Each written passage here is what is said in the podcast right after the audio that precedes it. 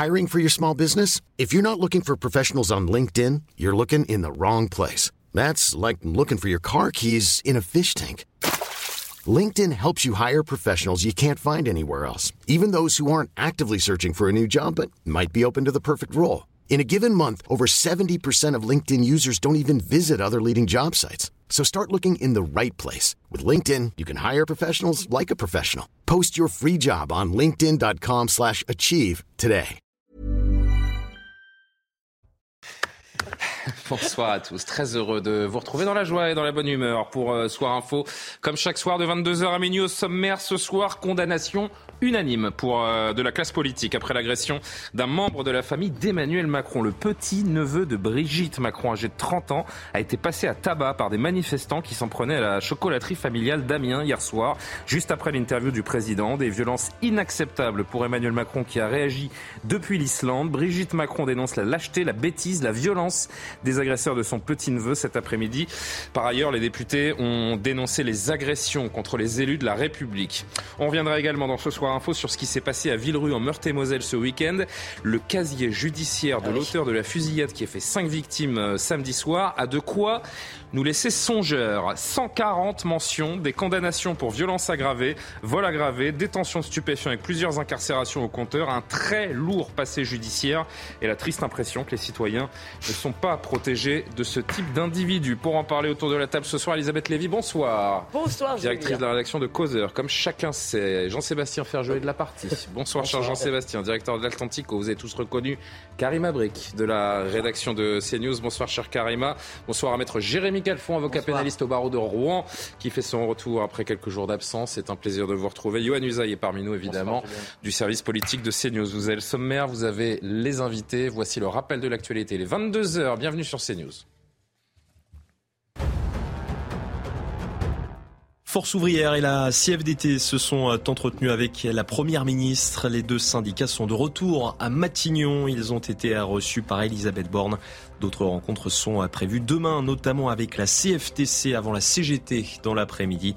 Objectif pour l'exécutif, tourner la page des retraites et faire avancer concrètement les droits des salariés. Le projet de loi de relance du nucléaire définitivement adopté, le texte a reçu un large soutien de l'Assemblée nationale. Seuls les groupes Verts et LFI ont voté contre. Le projet vise à faciliter la construction de six nouveaux réacteurs EPR à l'horizon 2035. Et puis la haine contre les personnes euh, LGBT+, reste ancrée dans la société française. C'est ce que dénonce l'association SOS Homophobie dans son rapport annuel. Les agressions physiques ont augmenté de 28% entre 2021 et 2022. Le gouvernement présentera avant l'été un plan pour mieux lutter contre ces violences. Voilà pour l'essentiel de l'actualité. On marque notre euh, courte pause comme chaque soir et on entre dans ce thème dont tout le monde parle depuis le début de journée. Huit personnes interpellées. Le petit-neveu de Brigitte Macron, pardonnez-moi, agressé à Amiens. Les, les, réactions politiques, je vais y arriver, ça va faire du bien la petite pause. Je vais boire un verre d'eau et puis ça va aller mieux. A tout de suite, donc on revient sur cette affaire.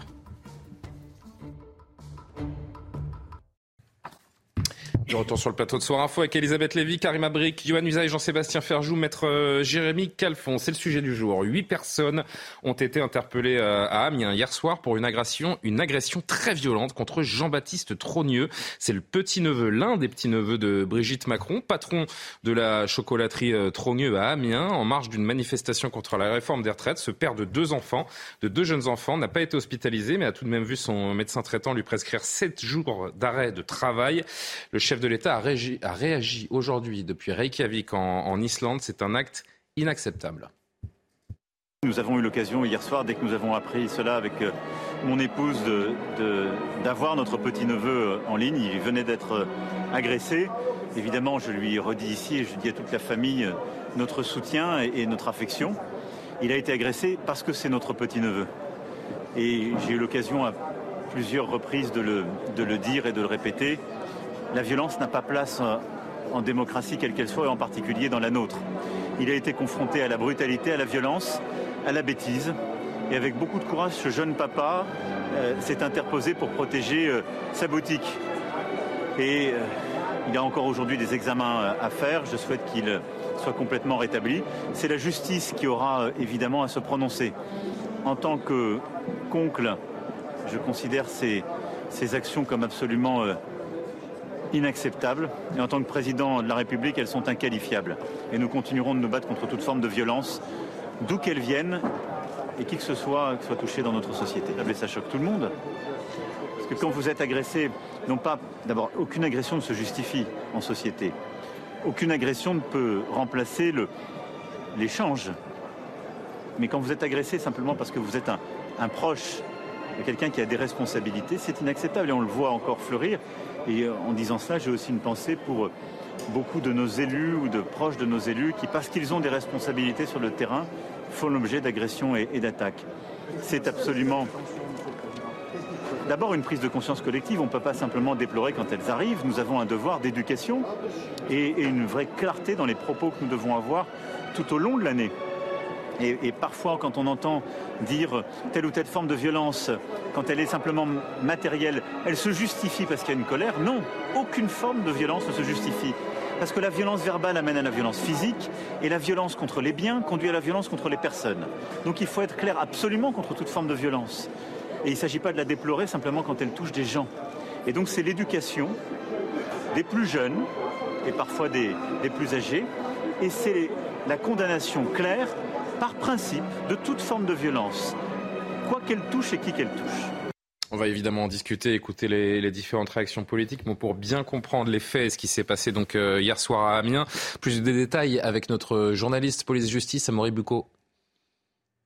Huit personnes ont été interpellées et placées en garde à vue après l'agression de Jean-Baptiste Trogneux, membre de la famille de Brigitte Macron, qui tient donc, euh, qui est le gérant d'une chocolaterie Trogneux à Amiens, et euh, devant laquelle eh bien, s'était rassemblée une quinzaine de manifestants ce lundi 15 mai au soir à l'occasion du discours du président de la République Emmanuel euh, Macron. Ces manifestants, dont certains avaient des casseroles, eh bien, ont aperçu Jean-Baptiste Trogneux, la victime de loin. Il y a eu d'abord un échange verbal, et puis ils s'en sont pris à lui, lui ont porté de nombreux coups.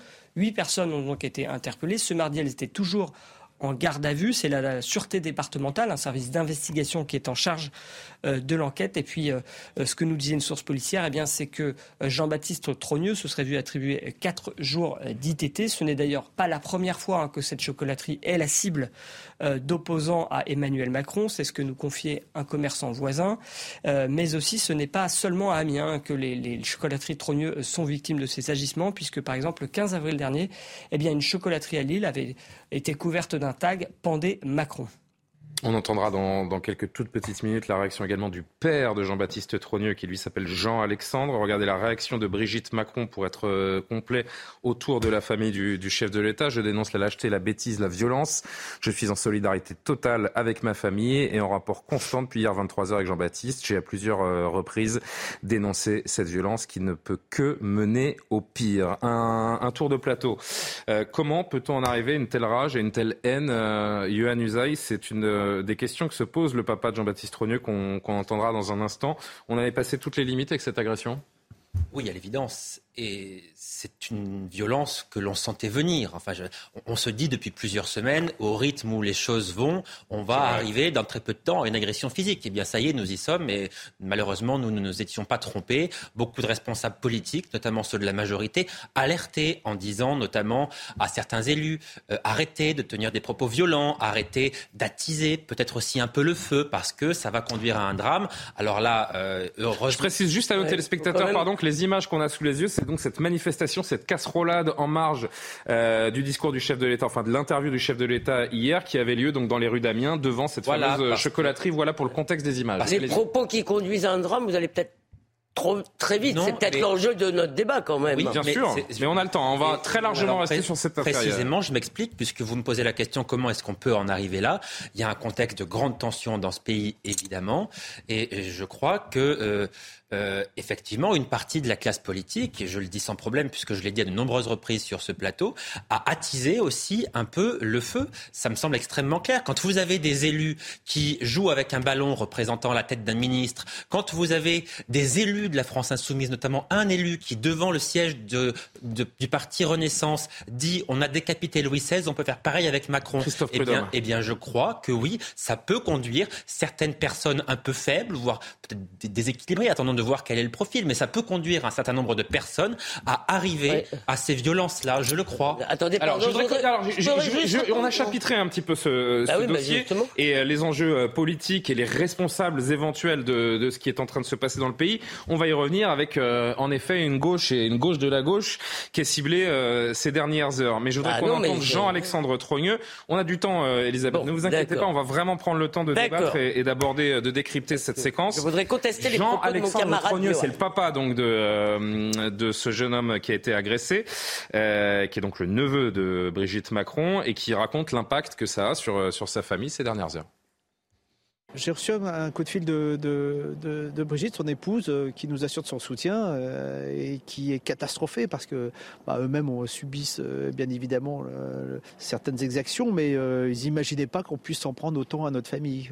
Avant tout, j'attends que la justice fasse son travail et qu'elle soit exemplaire, parce que ce n'est que dans l'exemplarité qu'on arrivera à calmer certaines personnes. Et puis, un peu de raison gardée, quoi personne personne n'est des animaux, mais on n'a pas le droit d'agir de, la sorte. Il n'y a rien encore. Qu'est-ce que c'est la prochaine étape, euh, Elisabeth? D'abord, euh, c'est vraiment une question factuellement, c'est pas la première agression physique d'un élu, c'est la première agression. Non mais là, c'est pas un élu. Non mais c'est justement, la nouveauté. Voilà. Si vous voulez, c'est que ça touche quelqu'un qui n'a rien de voir, rien à voir de près rien ou à voir, qui est chocolatier à Amiens et qui. Euh, alors, je, en l'occurrence, un lien parenté avec le chef de l'État. Mais... Sur la question des rapports entre les propos et, les actes, peut-être que le débat viendra tout à l'heure. mais quoi qu'il en soit, euh, concentrer les attaques, en l'occurrence sur la France insoumise, est assez injuste. Parce que dans le, la démolition de Macron, non pas dans la critique politique qui est parfaitement légitime de mon point de vue, mais dans la démolition de sa personne qui est présentée non pas comme quelqu'un qui pourrait se tromper, mais comme un être malfaisant qui veut du mal au peuple français, un, il y a beaucoup de responsables, d'abord de, la droite à la gauche. Tout le monde a, pété un câble à un moment en parlant de Macron. il y en a qui plus ou moins appellent à une forme d'insurrection. Non, mais j'ajoute que les médias, à force de sanctifier les colères, quelqu'un qui est en colère a toujours raison. On nous a pendant des heures dans tous les médias. Hein.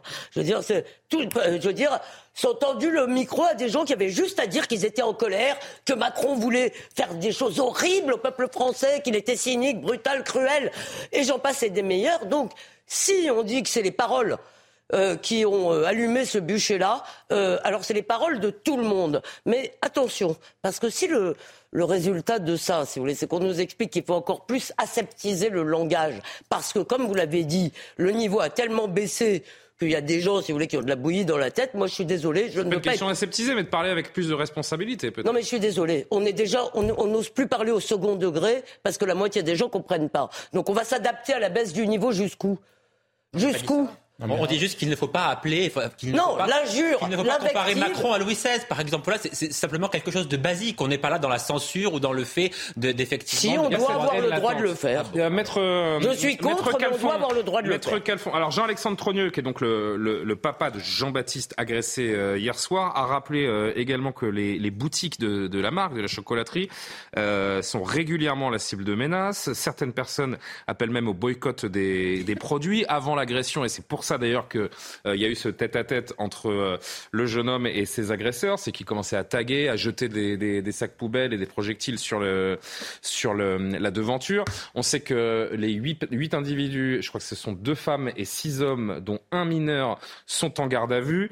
Euh, ils seront déférés dès demain, a priori. Est-ce qu'on peut dire que la justice va plus vite que la normale dans, dans cette affaire ou tout se passe finalement d'une manière normale comme si n'importe qui avait été agressé. Non, euh, de ce que vous me dites, tout se passe d'une manière normale. Quand vous avez une agression, bah une agression qui a un certain seuil de gravité, j'ai cru entendre 4 jours d'ITT. Alors 4 jours d'ITT, savoir que c'est au-dessous du seuil de gravité qui rend les violences 7 jours, 7 jours. Alors 7 jours, c'était par le médecin, mais je crois qu'Amoré Bucco a dit 4 jours tout à l'heure. En tout cas, c'est inférieur à 8 jours. Et le seuil euh, des violences aggravées. Grâce au type qui est intervenu, sans doute. hein. Ce qu'il faut, qu'il faut bien comprendre, c'est que quand vous avez des violences, notamment des violences dans le Après cadre la d'une pub, on va le manifestation, papa qui réagit euh, encore et qui là raconte vraiment les faits et ce qu'a subi concrètement son fils. Vous allez voir que c'est quand même c'est extrêmement violent. Et en effet, si ce fameux voisin n'était pas intervenu, euh, peut-être qu'il serait dans un état pire euh, ce soir. Quand vous avez des violences, notamment des violences dans le cadre d'une manifestation, vous êtes placé en garde à vue et à l'issue de votre garde à vue, qui peut faire 24 ou 48 heures en fonction de si elle est prolongée ou non, vous êtes déféré ou non, d'ailleurs, c'est une décision du procureur de la République, devant le parquet. Et c'est le parquet qui ensuite choisit l'orientation, comparution immédiate ou éventuellement convocation pour une audience ultérieure. Que risquent ces gens concrètement? Est-ce qu'on a un une idée, normal. de- une idée des profils? Déjà, alors vous n'êtes évidemment pas dans le dossier, hein, donc je vous pose peut-être une, une question compliquée. Mais euh, qu'est-ce qu'ils risquent si vous n'avez pas d'infos euh, de près ou de loin sur les, les profils de ces gens? Écoutez, euh, la peine encourue pour des violences avec ITT inférieure à 8 jours aggravées, puisque c'est le cas, euh, ce sont des violences en réunion, euh, c'est 3 ans d'emprisonnement. C'est la peine encourue, la peine maximum. Maintenant, la peine, Donc ils prendront entre 0 et 3 ans. exactement, maintenant, la peine, elle va être décidée en fonction de leur profil. C'est quand même euh, quelque chose de déterminant dans la peine, mais également en fonction de leur positionnement à l'audience. Euh, S'ils arrivent à l'audience en disant voilà, on a bien fait, de toute façon, euh, Monsieur Trogneux, c'est un salaud parce que euh, par transitivité avec son oncle, euh, c'est tous des enfoirés. Évidemment, le juge va pas être euh, Drôle de euh, défense. voilà, ça sera une drôle de défense et le juge va agir en conséquence. Cela dit, quand bien même il S'ils y aurait arrivent avec plus de contrition, entre les deux, ça Non, mais justifierait S'ils pas. arrivent avec plus de contrition, on peut imaginer une peine plus clémente. Ça dépend du profil et de leur positionnement. Karima, un mot sur cette, euh, sur cette affaire qui, euh, qui fait parler euh, tout le monde aujourd'hui. Ben, on comprend pourquoi. On est tous choqués. On trouve ça abject. On trouve que c'est d'une lâcheté euh, sans nom. Je veux dire, quand vous êtes un groupe comme ça, on verra effectivement avec l'enquête, mais il semble que ce soit un groupe, que ce soit littéralement jeté euh, sur une personne euh, sans défense qui veut simplement défendre son bien et tout ça. Donc non, c'est complètement absurde. Et on a franchi une digue, j'allais dire même une, frontière morale d'aller toucher à la famille. Donc des gens qui n'ont rien à voir. Donc si on, si on veut mélanger tout ça, la politique, il y a quelque chose de complètement absurde d'aller donc s'en prendre à la famille. Et premièrement, ben, juste franchir euh, la barrière, si vous voulez, la ligne rouge de la violence. Évidemment, c'est inadmissible que ce soit pour des élus ou la famille. Évidemment, on a franchi une ligne.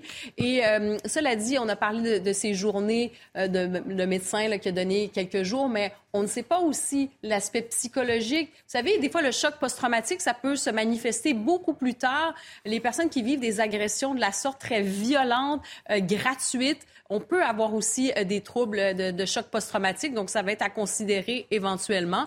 Et moi, je m'inquiète, j'allais dire, de cette logique. Certains individus, on, a l'impression qu'ils ont littéralement basculé dans un monde parallèle. Ils sont complètement dans l'irrationalité. Ils sont dans une logique révolutionnaire. Et euh, c'est un peu ça qu'on a l'impression qu'on voit en ce moment. Et on va continuer d'en discuter. On entendra toutes les réactions euh, politiques de droite euh, à gauche et on va continuer d'analyser cette situation. En effet, il semblerait qu'un un nouveau cap dans, la violence dans ce pays a, été franchi ces dernières heures. Très courte pause et on se retrouve sans interruption jusqu'à minuit. À tout de suite. Le retour de Soir Info, il est presque 22h30. D'abord un rappel de l'actualité avec Adrien Spiteri.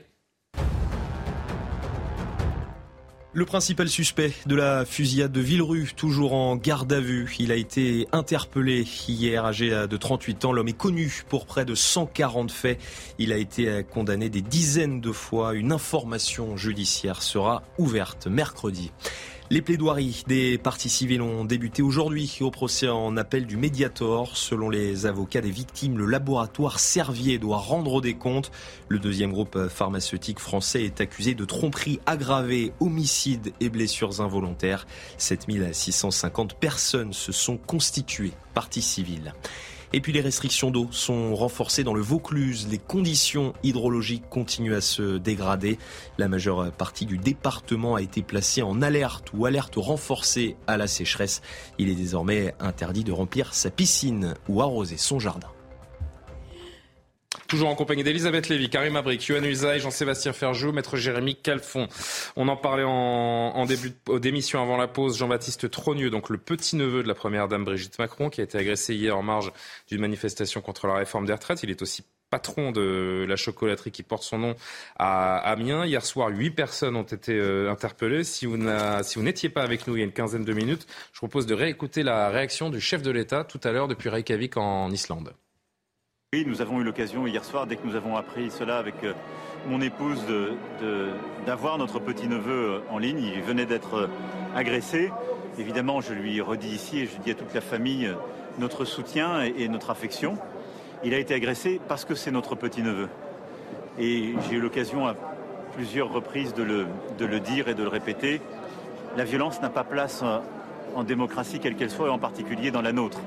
Il a été confronté à la brutalité, à la violence, à la bêtise. Et avec beaucoup de courage, ce jeune papa euh, s'est interposé pour protéger euh, sa boutique. Et euh, il a encore aujourd'hui des examens à faire. Je souhaite qu'il soit complètement rétabli. C'est la justice qui aura évidemment à se prononcer. En tant que qu'oncle, je considère ces, actions comme absolument inacceptables. Et en tant que président de la République, elles sont inqualifiables. Et nous continuerons de nous battre contre toute forme de violence, d'où qu'elle vienne, et qui que ce soit soit touché dans notre société. Et d'ailleurs, c'est pas la première fois que cette euh, chocolaterie ou que la, famille proche ou un peu moins du, chef de l'État et de son épouse est attaquée. C'est ce que nous rappelle euh, Lionel Gougelot, journaliste pour Europe 1 ce n'est pas la première fois en fait hein, que l'enseigne Trogneux est prise pour cible par, euh, par des manifestants ou par des opposants à la réforme des retraites. D'ailleurs ici euh, à Amiens, à chaque manifestation, eh bien, devant la boutique, la boutique principale du centre-ville, pas loin de, la mairie, eh il y a un dispositif policier pour euh, protéger, le, protéger la boutique. Depuis plusieurs mois, la famille de Brigitte Macron fait l'objet d'appels au boycott, de, de, menaces. On a constaté également des dégradations, des crachats sur les victimes de boutiques. la boutique de Lille avait même vu sa vitrine exploser il y a quelques semaines, mais là, il faut bien le dire qu'on a franchi un cran, un cap hein, dans, la violence, me disait tout à l'heure le, père de Jean-Baptiste. Selon lui, euh, le témoin euh, dont il faisait référence à l'instant, hein, le, vous savez, le, témoin qui est intervenu hier soir pour faire fuir les agresseurs, eh bien, ce témoin lui a dit euh, qu'il n'avait jamais vu autant de haine dans les yeux de ces personnes. Il dit même que ce témoin, qu'il a eu l'impression qu'il avait envie de tuer Jean-Baptiste Trogneux. Et enfin, avant de poursuivre la discussion, écoutez Jean-Alexandre Trogneux, le père de Jean-Baptiste agressé, euh, qui euh, nous décrit les faits. Franchement, c'est glaçant. C'était à peu près une quarantaine de personnes. Euh, ils ont reconnu mon fils tout de suite parce qu'il arrivait vers la porte du magasin. Ils ont commencé à l'insulter, ils traitaient tous les noms de toute la famille. et puis c'est monté. D'un seul coup, ils se, dix ils se sont jetés dessus. Ils l'ont roué de coups, plusieurs coups au visage. Il a passé un scanner cérébral et un hématome. Euh, il a des coups un peu partout, des foulures des doigts, des, une ou deux côtes cassées. Euh, il a fini allongé par terre en boule en, espérant que les, accepter davantage les coups. Il doit sa sauvegarde à un voisin courageux qui est venu avec ses fils, euh, qui est intervenu et qui a fait fuir les, les agresseurs. Jean-Sébastien Ferjou, réaction. On mélange tout, on est en train de basculer dans quelque chose qui nous échappe, ça va trop loin oui, je pense qu'on peut dire effectivement que ça va trop loin sans prendre. je me permets juste, avant de vous, que vous poursuiviez, ce témoin, ce voisin qui est intervenu euh, pour euh, empêcher que ça n'aille euh, encore plus loin, il a dit qu'il n'avait jamais vu autant de haine et de colère dans le regard des agresseurs. Ça fait peur. Mais c'est l'état de notre pays aujourd'hui. C'est l'état de notre pays aujourd'hui. D'ailleurs, je trouve que Karima euh, disait tout à l'heure quelque chose de très juste. Mhm. le traumatisme psychologique aussi, le fait, au-delà de l'ampleur des violences que vous avez subies à un instant T, le fait de ne plus se sentir en sécurité. Je crois qu'il y avait aussi les enfants, ces jeunes enfants et son épouse euh, qui étaient là. C'est pas neutre d'être agressé comme ça euh, dans la rue, au-delà de ce que vous ressentez sur le coup. Mais pour revenir sur ce qu'on a sur ce qui a été dit euh, tout à l'heure, oui, moi je crois que c'est un cumul de responsabilités, une dégradation. Ça n'est pas la première fois qu'on s'en prend à la famille de, de Brigitte Macron. Euh, on l'a vu au moment des gilets jaunes, on l'a vu sur les antivax, on a vu dans les, les rumeurs euh, totalement absurdes qui l'ont visé, qui l'ont visé elle, et on voit qu'il y a un mélange de tout. C'est vraiment une espèce de bouillabaisse qui se, enfin pas de bouillabaisse d'ailleurs parce que c'est malheureusement insultant. Le bouilli. Pour le, oui, voilà, de, de, de, de mélasse informe où on voit se mélanger la la bêtise comme des haines très politiques. Parce que c'est le mot, ça, franchement, pas que de la bêtise. autant, autant il, faut avoir du des- respect pour les gens qui sont, qui sont en colère et qui l'expriment comme ils le peuvent Mais pourquoi euh, il faut avoir du autant respect là, pour les gens qui sont en colère par définition Je ne comprends pas. En Mais pourquoi est-ce qu'il faudrait, pourquoi est-ce qu'il faudrait ne pas en avoir Mais Je vous renvoie la. Mais ça je veut pas dire la même question. chose. Bah si, vous, ça- me dites qu'il faut avoir du respect. Mais j'ai pas fini ma phrase en des même temps. colères J'ai pas fini ma phrase. Oui, mais dit, en l'occurrence, là, c'est de la bêtise pure, Non, comme l'a dit Macron. C'est à la fois de la bêtise Mm. et c'est aussi politique parce que la famille euh, de Brigitte Macron, on le sait, c'est une famille plutôt bourgeoise, voilà, etc. Ça rentre en ligne de compte parce que il y a- on est rentré ne dans une société où, mais bien sûr que ça ne devrait pas. Mais de toute façon, je vais vous dire, euh,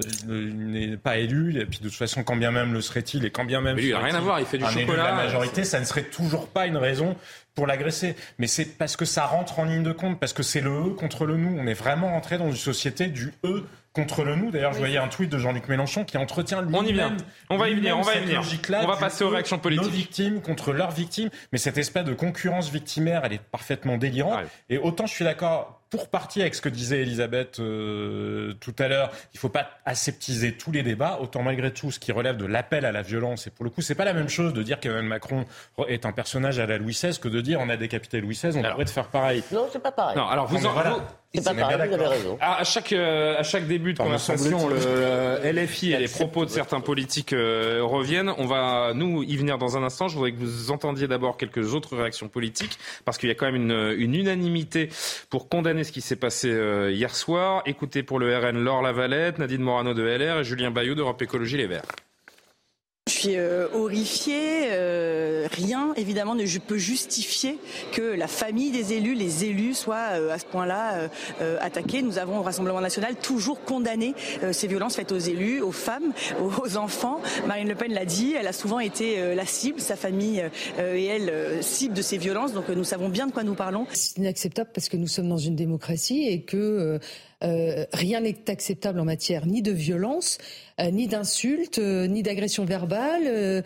Euh, voilà, quand on a envie de faire entendre sa voix, on le fait dans les urnes, on le fait dans le débat, mais on ne le fait pas euh, avec des actes pareils. Donc euh, moi, j'apporte tout mon soutien euh, euh, au petit-neveu de, de, de Madame Macron, euh, qui n'a pas à subir les, les réformes acceptées ou pas qui sont mises en œuvre par le président de la République. On a souvent tendance à exciper d'un fait divers des généralités. Donc moi, ne vais pas m'y risquer. Par contre, ce qui est très clair, c'est que c'est euh, une attaque, si elle est avérée, euh, et si c'est pour ces raisons-là, euh, absolument inqualifiable, qui doit être très lourdement sanctionnée. Et je vais vous dire, ce qui peut nous inquiéter aussi, et ce qu'on pourrait se demander, c'est pourquoi ça s'arrêterait? Elisabeth qui voulait prendre la parole, on fait un, on fait un tour, je vous ai vu.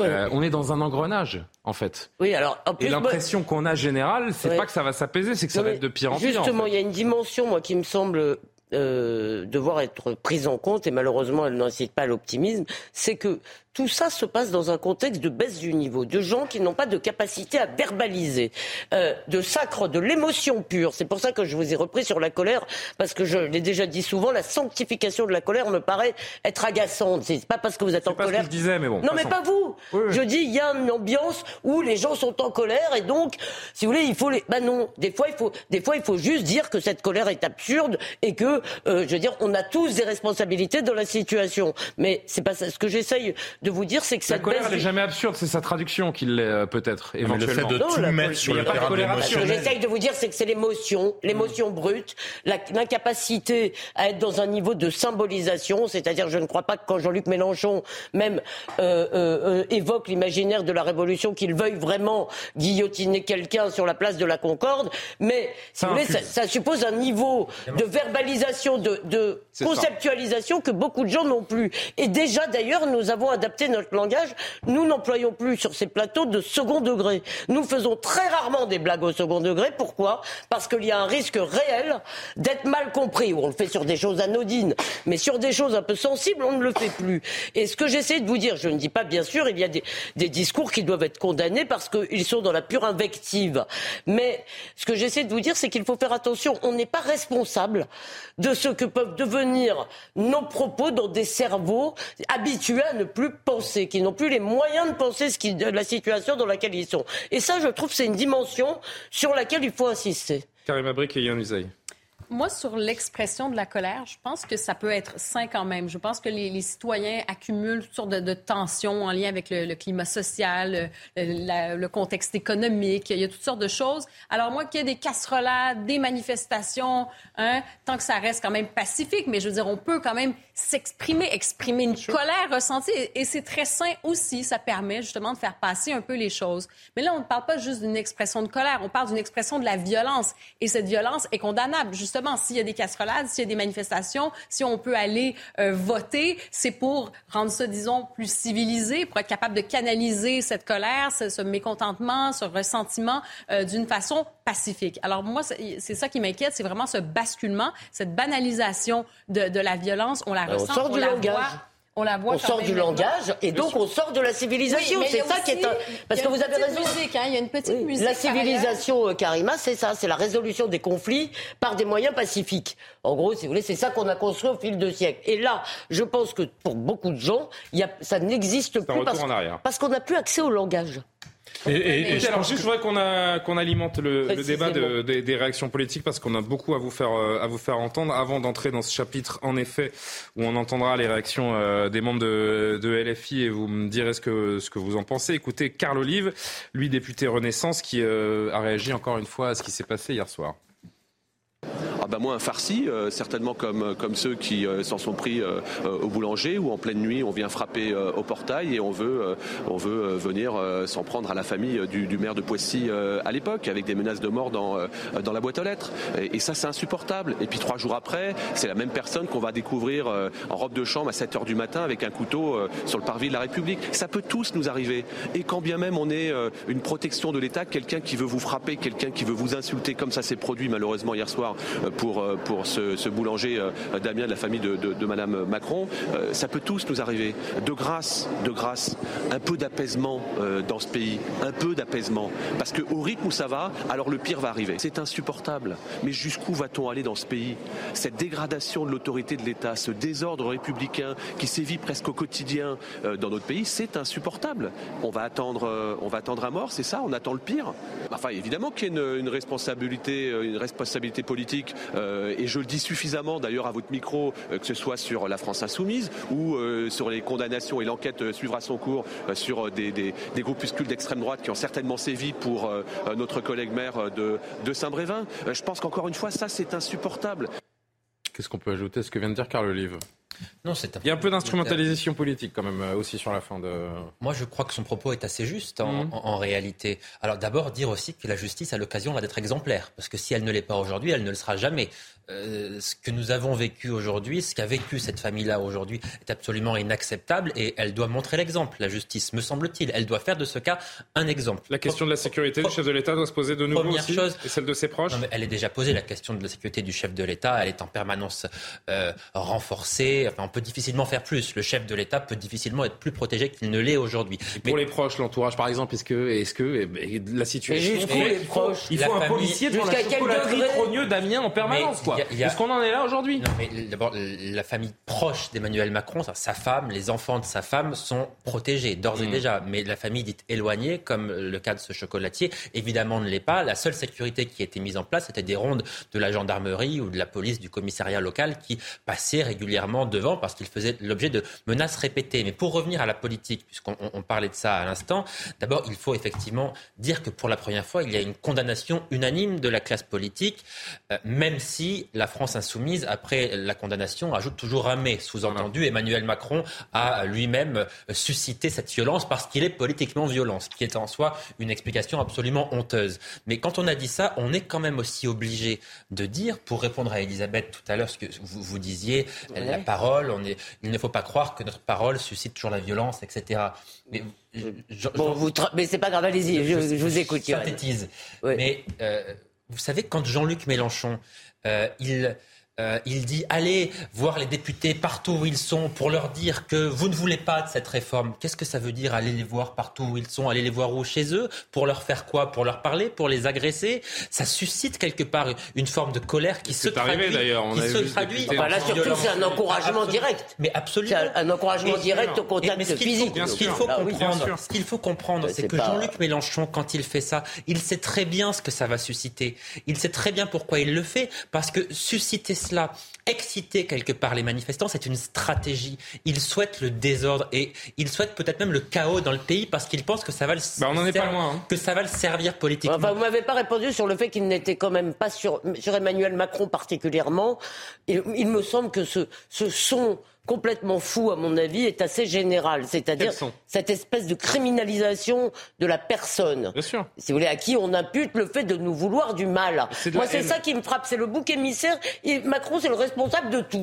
De tout ce qui ne va pas dans nos vies, dans notre je suis pays. d'accord, je suis euh. d'accord avec vous Donc, sur ce point-là. Mais ce et sentiment, ce pas que il est Mélenchon. suscité par qui C'est pas que Mélenchon. Mais Non, il est- je suis désolé. je, je ne dis pas que c'est que mais- Mélenchon, mais... ce sentiment, pardon, est quand même suscité par une partie de la classe un politique. leitmotiv, Oui, quand et, même, et la France, hein. et la France insoumise, évidemment, n'est pas responsable à elle seule. euh, Non, mais simplement, simplement Oui, terminer parce que c'est important pour bien préciser ce que je dis. La France insoumise n'est pas évidemment à elle seule responsable de ce qui se passe dans ce pays, mais je maintiens, j'affirme que la France insoumise est co-responsable de cette situation. Maître Calfon, je donne tout de suite la parole avant d'ouvrir ce chapitre euh, LFI qui euh, vous passionne tous. Écoutez euh, Marine Le Pen qui, elle, a, réagi. Ça fait écho d'ailleurs comme Carl Olive qui parlait de son cas personnel. Elle aussi, à l'époque où son père était patron du, Front National, elle a subi certaines, certaines agressions. Elle en parle, écoutez. Je suis horrifié.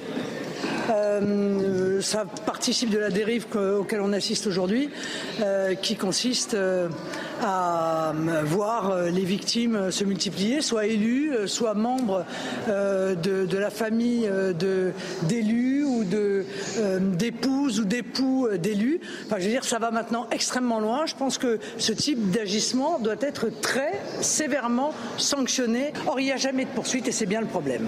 Moi, je suis désolé, mais à Dijon, j'ai été, j'avais été très gravement agressé et il n'y a eu aucune poursuite, aucune arrestation. Il faut arrêter les personnes, et je crois que c'est le cas, qui ont agressé le petit-neveu de Brigitte Macron. Il faut arrêter ceux qui ont commis le crime euh, contre le maire de Saint-Brévin. Parce que c'est bien de se lever 18 fois, si vous voulez, dans l'hémicycle, mais ça n'est pas suffisant. Maître Calfon, il faut des sanctions exemplaires, dit euh, Marine Le Pen. C'est vrai qu'on arrive presque au bout, en fait, des, des démonstrations de, de haine qui enflent dans, dans notre société. On est arrivé à ce stade qui est, euh, oui, particulièrement inquiétant. Alors, faut pas de sanctions exemplaires. hein. Euh, moi, je vais répondre Ah à bon Johan Usaï. Non. Bah donc on ne découragera Alors, pas. euh, laissez-moi terminer. Laissez-moi terminer. La justice n'a pas à être exemplaire, elle a à être juste, et c'est déjà assez difficile comme ça. Ouais, enfin, c'est pas son boulot de faire des exemples. C'est pas son boulot de faire des exemples. D'accord Quand on juge une personne, on la juge pour ce qu'elle Et on est, voit où ça nous mène, on voit pas la pour, ce situation qu'elle- du pays. là. pas pour ce qu'elle Ce représente. qui est juste peut être exemplaire. Hein. Ce qui est juste peut être exemplaire, mais ça doit être avant tout juste. Mmh. Avant tout juste. Et si c'est exemplaire, c'est peut-être excessif. C'est un débat Ensuite- théorique qui suffit qu'il y ait une instruction du parquet. Ensuite- C'est une politique pénale de dire de manière générale, ce genre d'agressions doivent être très sévèrement punies. Mais de toute façon, Voilà. On en excusez-moi. revient à la question des peines Excusez-moi. planchées, hein, qui est un, Attendez. débat dans ce pays. Mais de toute façon, la loi réprime plus sévèrement les violences vis-à-vis des élus et vis-à-vis des personnes dépositaires de l'autorité ce qui n'est publique pas le Ce cas qui de n'est pas le cas de ce que vis-à-vis des personnes lambda. Et également, lambda, et également euh, vis-à-vis de leur bah si, famille, bon. mais vis-à-vis de leur famille seulement au premier degré. Donc ça n'est pas le cas de cette personne. Maintenant, moi, je voudrais quand même un peu nuancer ce constat général, même si je suis d'accord avec Elisabeth Lévy sur la notion de baisse du niveau, etc., Mhm. euh, de euh, violence euh, galopante dans ce pays et de climat insurrectionnel. On a vu quoi? Il y a eu les Black Blocs, qui sont un mouvement très particulier, mais les manifestations organisées par les syndicats se sont quand même déroulées de façon générale dans le calme. Les casserolades Ah bon se sont déroulées dans le, le 1er calme. mai, il y a eu 400 policiers agressés. hein, je... Les- Non mais vous avez les Black Blocs. Dans le calme. un qui a pris plus de feu, dont un 2500 qui a pris policiers feu. Vous avez, attendez, vous avez les Black Blocs et vous avez les manifestants.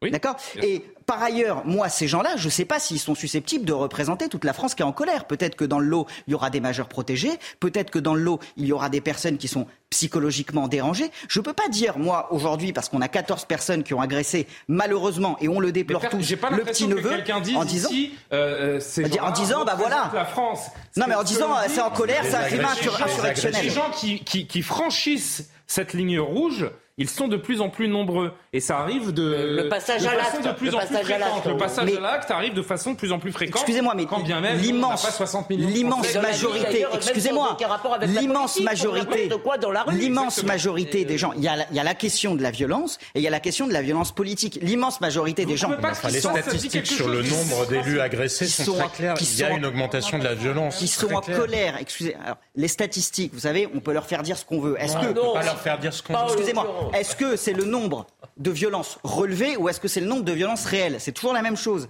Ce que je peux Je vous comprends dire. pas la nuance. Ben, vous avez des violences qui auparavant ne sont pas signalées, qui désormais peuvent l'être. Voilà, parce que le champ de la violence augmente. C'est tout à fait Mais possible. non, mais pour les élus, vous voyez bien, Ouais, on, a, pardon, on a une vision à peu près claire, pas seulement statistique, parce que tout simplement, Non, mais ce je sont vous le des dis. histoires qui remontent, ce sont des histoires Il qui ne, sont médiatisées. il ne faut Alors, pas prendre cet exemple contre les élus, comme l'alpha.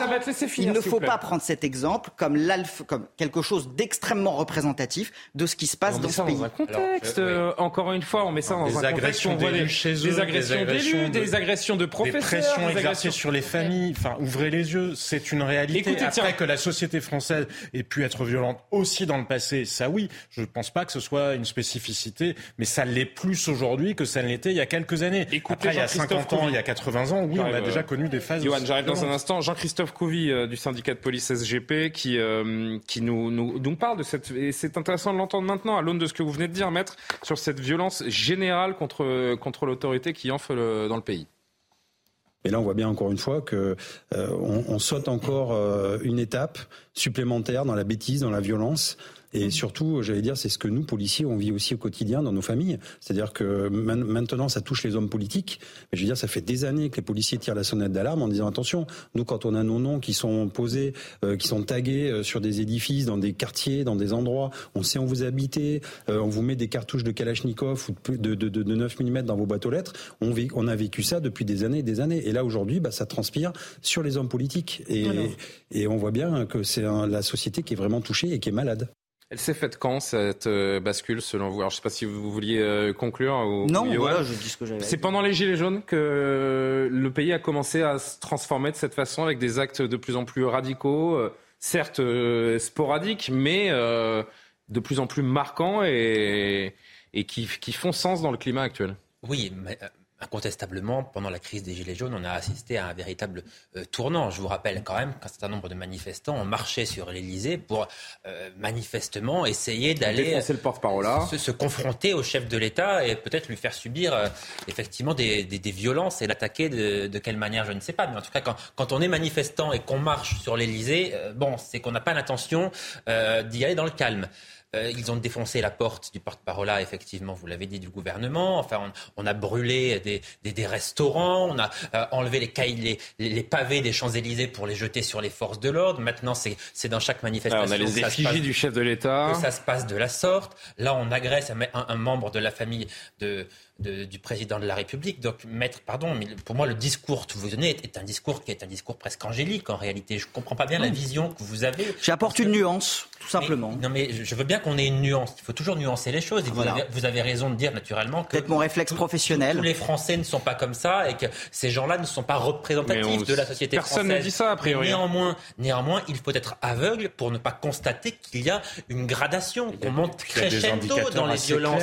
Bah, 900 regardez les manifs, 900 maires- regardez comment se passent les manifs. 900 On n'a jamais maires ont démissionné de depuis policiers. 2020. 900 maires ont démissionné depuis le début de leur mandat. Mais alors, mais je vais, alors, si, on retourne Mais la question, ça, si on n'avait pas vu, si on n'avait pas vu ces derniers mois euh, d'effigie du président de la République ou de euh, d'appel à la décapitation, comme on l'a entendu, donc Louis XVI, on l'a décapité, on fera pareil. euh, Enfin, Macron, on peut faire peut la même chose. recommencer. La même chose. C'est commencé Allez, euh, on peut exactement. recommencer. On peut recommencer. Est-ce qu'on n'aurait voilà. pas eu ça Est-ce que, est-ce que aujourd'hui, on n'aurait pas Eh eu ben moi, je ne crois pas du tout que Bah la non. réponse soit non, et c'est pour ça que je vous dis que la Donc s'il n'y avait pas eu, Non, je ne crois pas du tout que, que sans ces propos, sans ces effigies, etc., on peut dire, d'abord personne en fait ne peut le dire avec certitude, moi, mais je crois ne crois pas, beaucoup. moi, que ça, je ne crois pas justement, moi, que la disparition de ces paroles qui sont tout à fait contestables euh, euh, permettrait d'éradiquer la violence. Elle vient aussi d'autre chose, d'une incapacité d'un certain nombre de gens à résister à la frustration. C'est pour ça que je vous parle de niveau intellectuel. qui est La responsable du- maîtrise.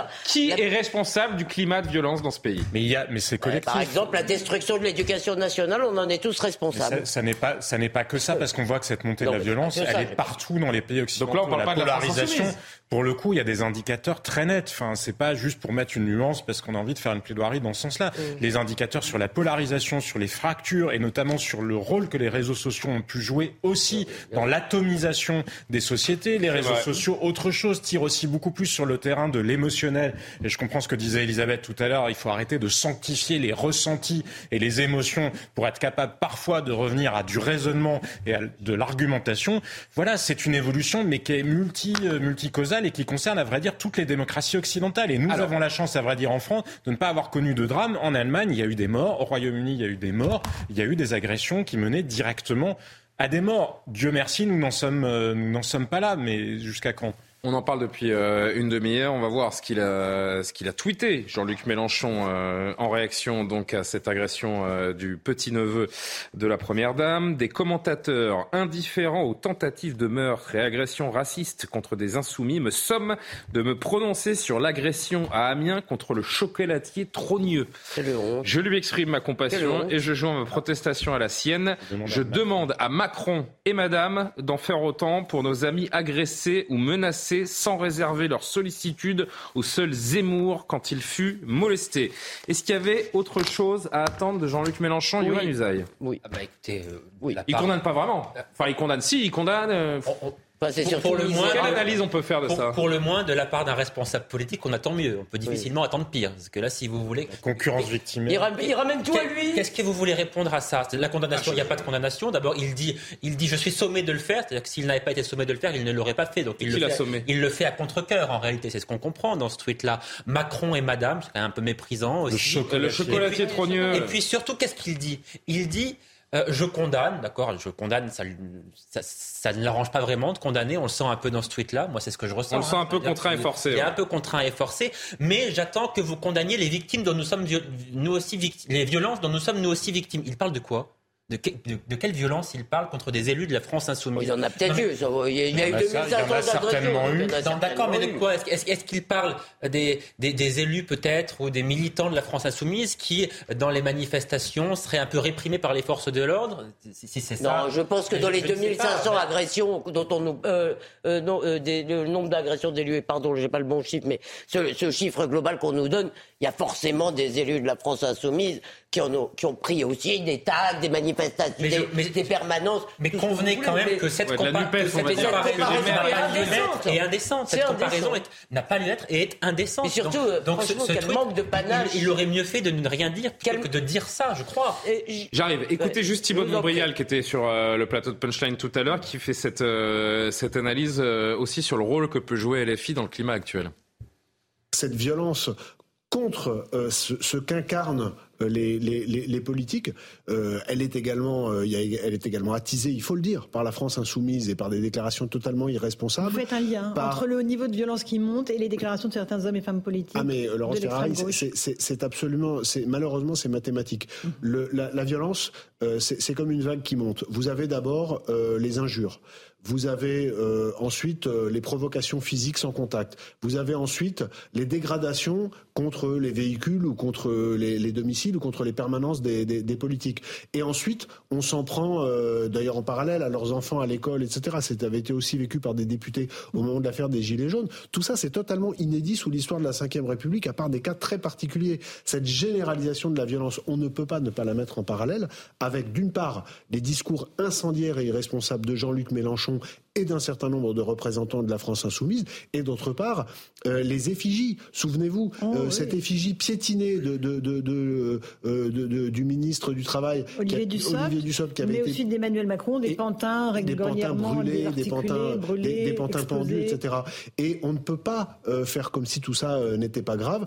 Je reprends, les, je reprends les mots de Thibault de Montbrial. Cette violence contre ce qu'incarnent les politiques est attisée par LFI. Oui, non mais si vous voulez, on peut dire que LFI est... Elle dégaine. Pardon, on peut dire que LFI, oui, si vous voulez, il y a cet imaginaire, disons, robespierriste. Encore une fois, si vous voulez, je pense qu'il faut faire très attention quand on essaye de fixer des limites, parce que comme vous l'avez dit, je ne suis pas sûr que si LFI avait un langage plus policé, euh, on n'assisterait pas quand même à ces éruptions de violence. Parce que attention, je vous rappelle aussi que cette thématique de la libération de la parole, une, parole d'ailleurs libre, ça devrait plutôt nous plaire, mais de la, je dis pas que toutes les paroles doivent l'être, que cette thématique, la libération de la parole, est généralement utilisée. Par exemple, je me rappelle que le tueur de Nouvelle-Zélande avait dû lire dans ce, je sais pas quoi. Le tueur de Nouvelle-Zélande, essayez d'être un peu plus précis. Oui, le tueur de la mosquée qui avait tué à Christchurch vraiment des, plusieurs dizaines, je crois, de personnes, en tous les cas un gros attentat. Il avait dû invoquer de, les écrits. Alors est-ce que c'était Finkielkraut, Zemmour, je ne sais plus qui il avait lu. Non mais. Ah, mais si on parle de ça, essayons d'être précis. Non mais évidemment, tout le monde, tout le monde quand, en général, si vous voulez, quand il se passe des choses comme ça, vous avez immédiatement, pardon, euh, Libération, je ne sais pas qui qui dégaine et qui dit c'est la faute à Zemmour, c'est la faute à machin, c'est la faute à X, Y, pas besoin de... Donc faisons attention, si vous voulez, avec cette. Euh, encore une fois, il n'y a pas besoin de Libération, on a Eric Coquerel. Écoutez-le. Je ne mets pas sur le même point, par exemple, des dégradations matérielles dans des manifestations et autres, et puis des ciblages de personnes euh, qu'on passe à tabac de manière ciblée comme ça, et qui est souvent une tradition d'extrême droite. Euh, donc après, manifestement, il y a des réactions par rapport à la politique du gouvernement aujourd'hui où les gens ont l'impression de ne pas se faire entendre. là, on voit encore des épisodes avec le fait d'essayer d'empêcher que l'Assemblée vote sur telle ou telle loi. mais ça n'excuse pas ça. En aucun cas, on peut régler des problèmes de ce type-là en, ciblant des gens. Euh, ça, c'est une tradition d'extrême droite une tradition d'extrême droite. C'est ça ce qui s'est passé euh, pour faire de la, politique et, dire que c'est la faute du RN. Parce que bon, euh, on va pas préjuger des profils des, gens qui manifestaient, mais bon, depuis le début de la contestation, les gens qui font des casseroles, ils ont plutôt a priori une tendance de, gauche. Hein. Il y a une tradition d'extrême droite et dans toutes les rumeurs, quand vous regardez sur, euh, vous monitorez les réseaux sociaux, l'apparition du nom Trogneux par exemple, on voit quand même que c'est plutôt l'extrême droite qui s'était emparé du nom et des rumeurs sur. Euh, et c'est l'extrême droite qui a tabassé. Euh, non, mais là où, il est, là où c'est complètement absurde de la part d'Éric Coquerel, mais j'en sais rien, on verra bien ce que l'enquête nous dit. Ça existe une tradition d'extrême droite, de violence physique, oui, mais ça existe aussi à l'extrême gauche et on le voit de plus en plus. Regardez ce qui s'est passé me semble-t-il, c'était où? À l'université, dans, je ne sais plus dans quelle université, à, Grenoble ou à Grenoble, où les noms des deux ah bah représentants du syndicat étudiant de droite étaient sur le, sur le mur, menacés de mort. Et on le voit donc de plus en plus d'universités. Il y a des références, la jeune garde, me semble-t-il, à Lyon, qui euh, justement fait aussi, euh, regarde dans les rues, il regarde sur les réseaux sociaux, il repère les noms de ceux qui leur déplaisent leur physique, et s'il les croise dans la rue, et qui sont plusieurs, il les bastonne. Donc ça existe. C'est aussi devenu, à supposer d'ailleurs que ça n'était pas déjà dès le départ, une tradition euh, très active à l'heure actuelle d'extrême gauche. Donc c'est parfaitement hypocrite de la part euh, de M. Coquerel de feindre que ce ne soit pas le cas. Bravo. Est-ce que c'est un incident isolé? La réponse est, évidemment euh, non. On a l'impression que la voix de la violence qui, qui s'exprime désormais quand on n'est pas d'accord est en train de, de, se généraliser. Deux derniers mots sur ce sujet, Karim Abric, Maître Calfon? Oui, euh, je dirais absolument. Et en plus, euh, certaines personnes vont même légitimer, je, dirais, une forme de violence. En fait, c'est la question qu'on se pose autour de LFI. Ben, Est-ce qu'il y a une responsabilité ou pas? Parce qu'il la politise. Rappelez-vous, dans les sondages, quand il y avait les manifestations, il y a quand même une partie de la population qui disait 15 de ben, mémoire. 15% qui disait, ben oui, finalement, ça, la violence de la violence. Exactement. Et je veux juste revenir sur deux figures parce qu'en ce moment, la violence, elle est canalisée beaucoup sur les figures d'autorité. On l'a dit, par exemple, sur les policiers, les forces de l'ordre, mhm. euh, même des pompiers qui se retrouvent dans des situations absurdes, des élus. Verra l'hommage de l'Assemblée au maire de Saint-Brévin tout à l'heure. 900 maires euh, qui ont, qui ont, démissionné et tout ça. Mais il y a aussi cette figure, hein, cette petite musique qui a émergé depuis quelques années particulièrement, c'est la figure du privilégié. Hmm. Le privilégié. Hein? Il, s'arrête tout, le privilégié? Bon, on sait que dans certains cas, c'est l'homme blanc, hétérosexuel et tout ça. Et euh, privilégié, bon, vous faites partie de telle famille. Donc, dans ce climat un peu insurrectionnel pour certaines personnes, s'attaquer à la figure du privilégié, ça fait partie de la nouvelle chose à faire. Euh, c'est d'ailleurs C'est d'ailleurs ce que Jean-Luc Mélenchon, juste d'un mot, suggère en disant le chocolatier trogneux. Hein. Je voudrais simplement faire un distinguo. C'est vrai. on le sait tous, il y a toujours eu de la violence symbolique en démocratie. Néanmoins, la provocation au crime, d'un point de vue pénal, est complice du crime celui qui l'a provoqué par ses propos ou par ses écrits. C'est la loi de la presse. Donc on voit qu'il peut quand même y avoir une perméabilité entre les propos et les actes, et le droit pénal prévoit ça.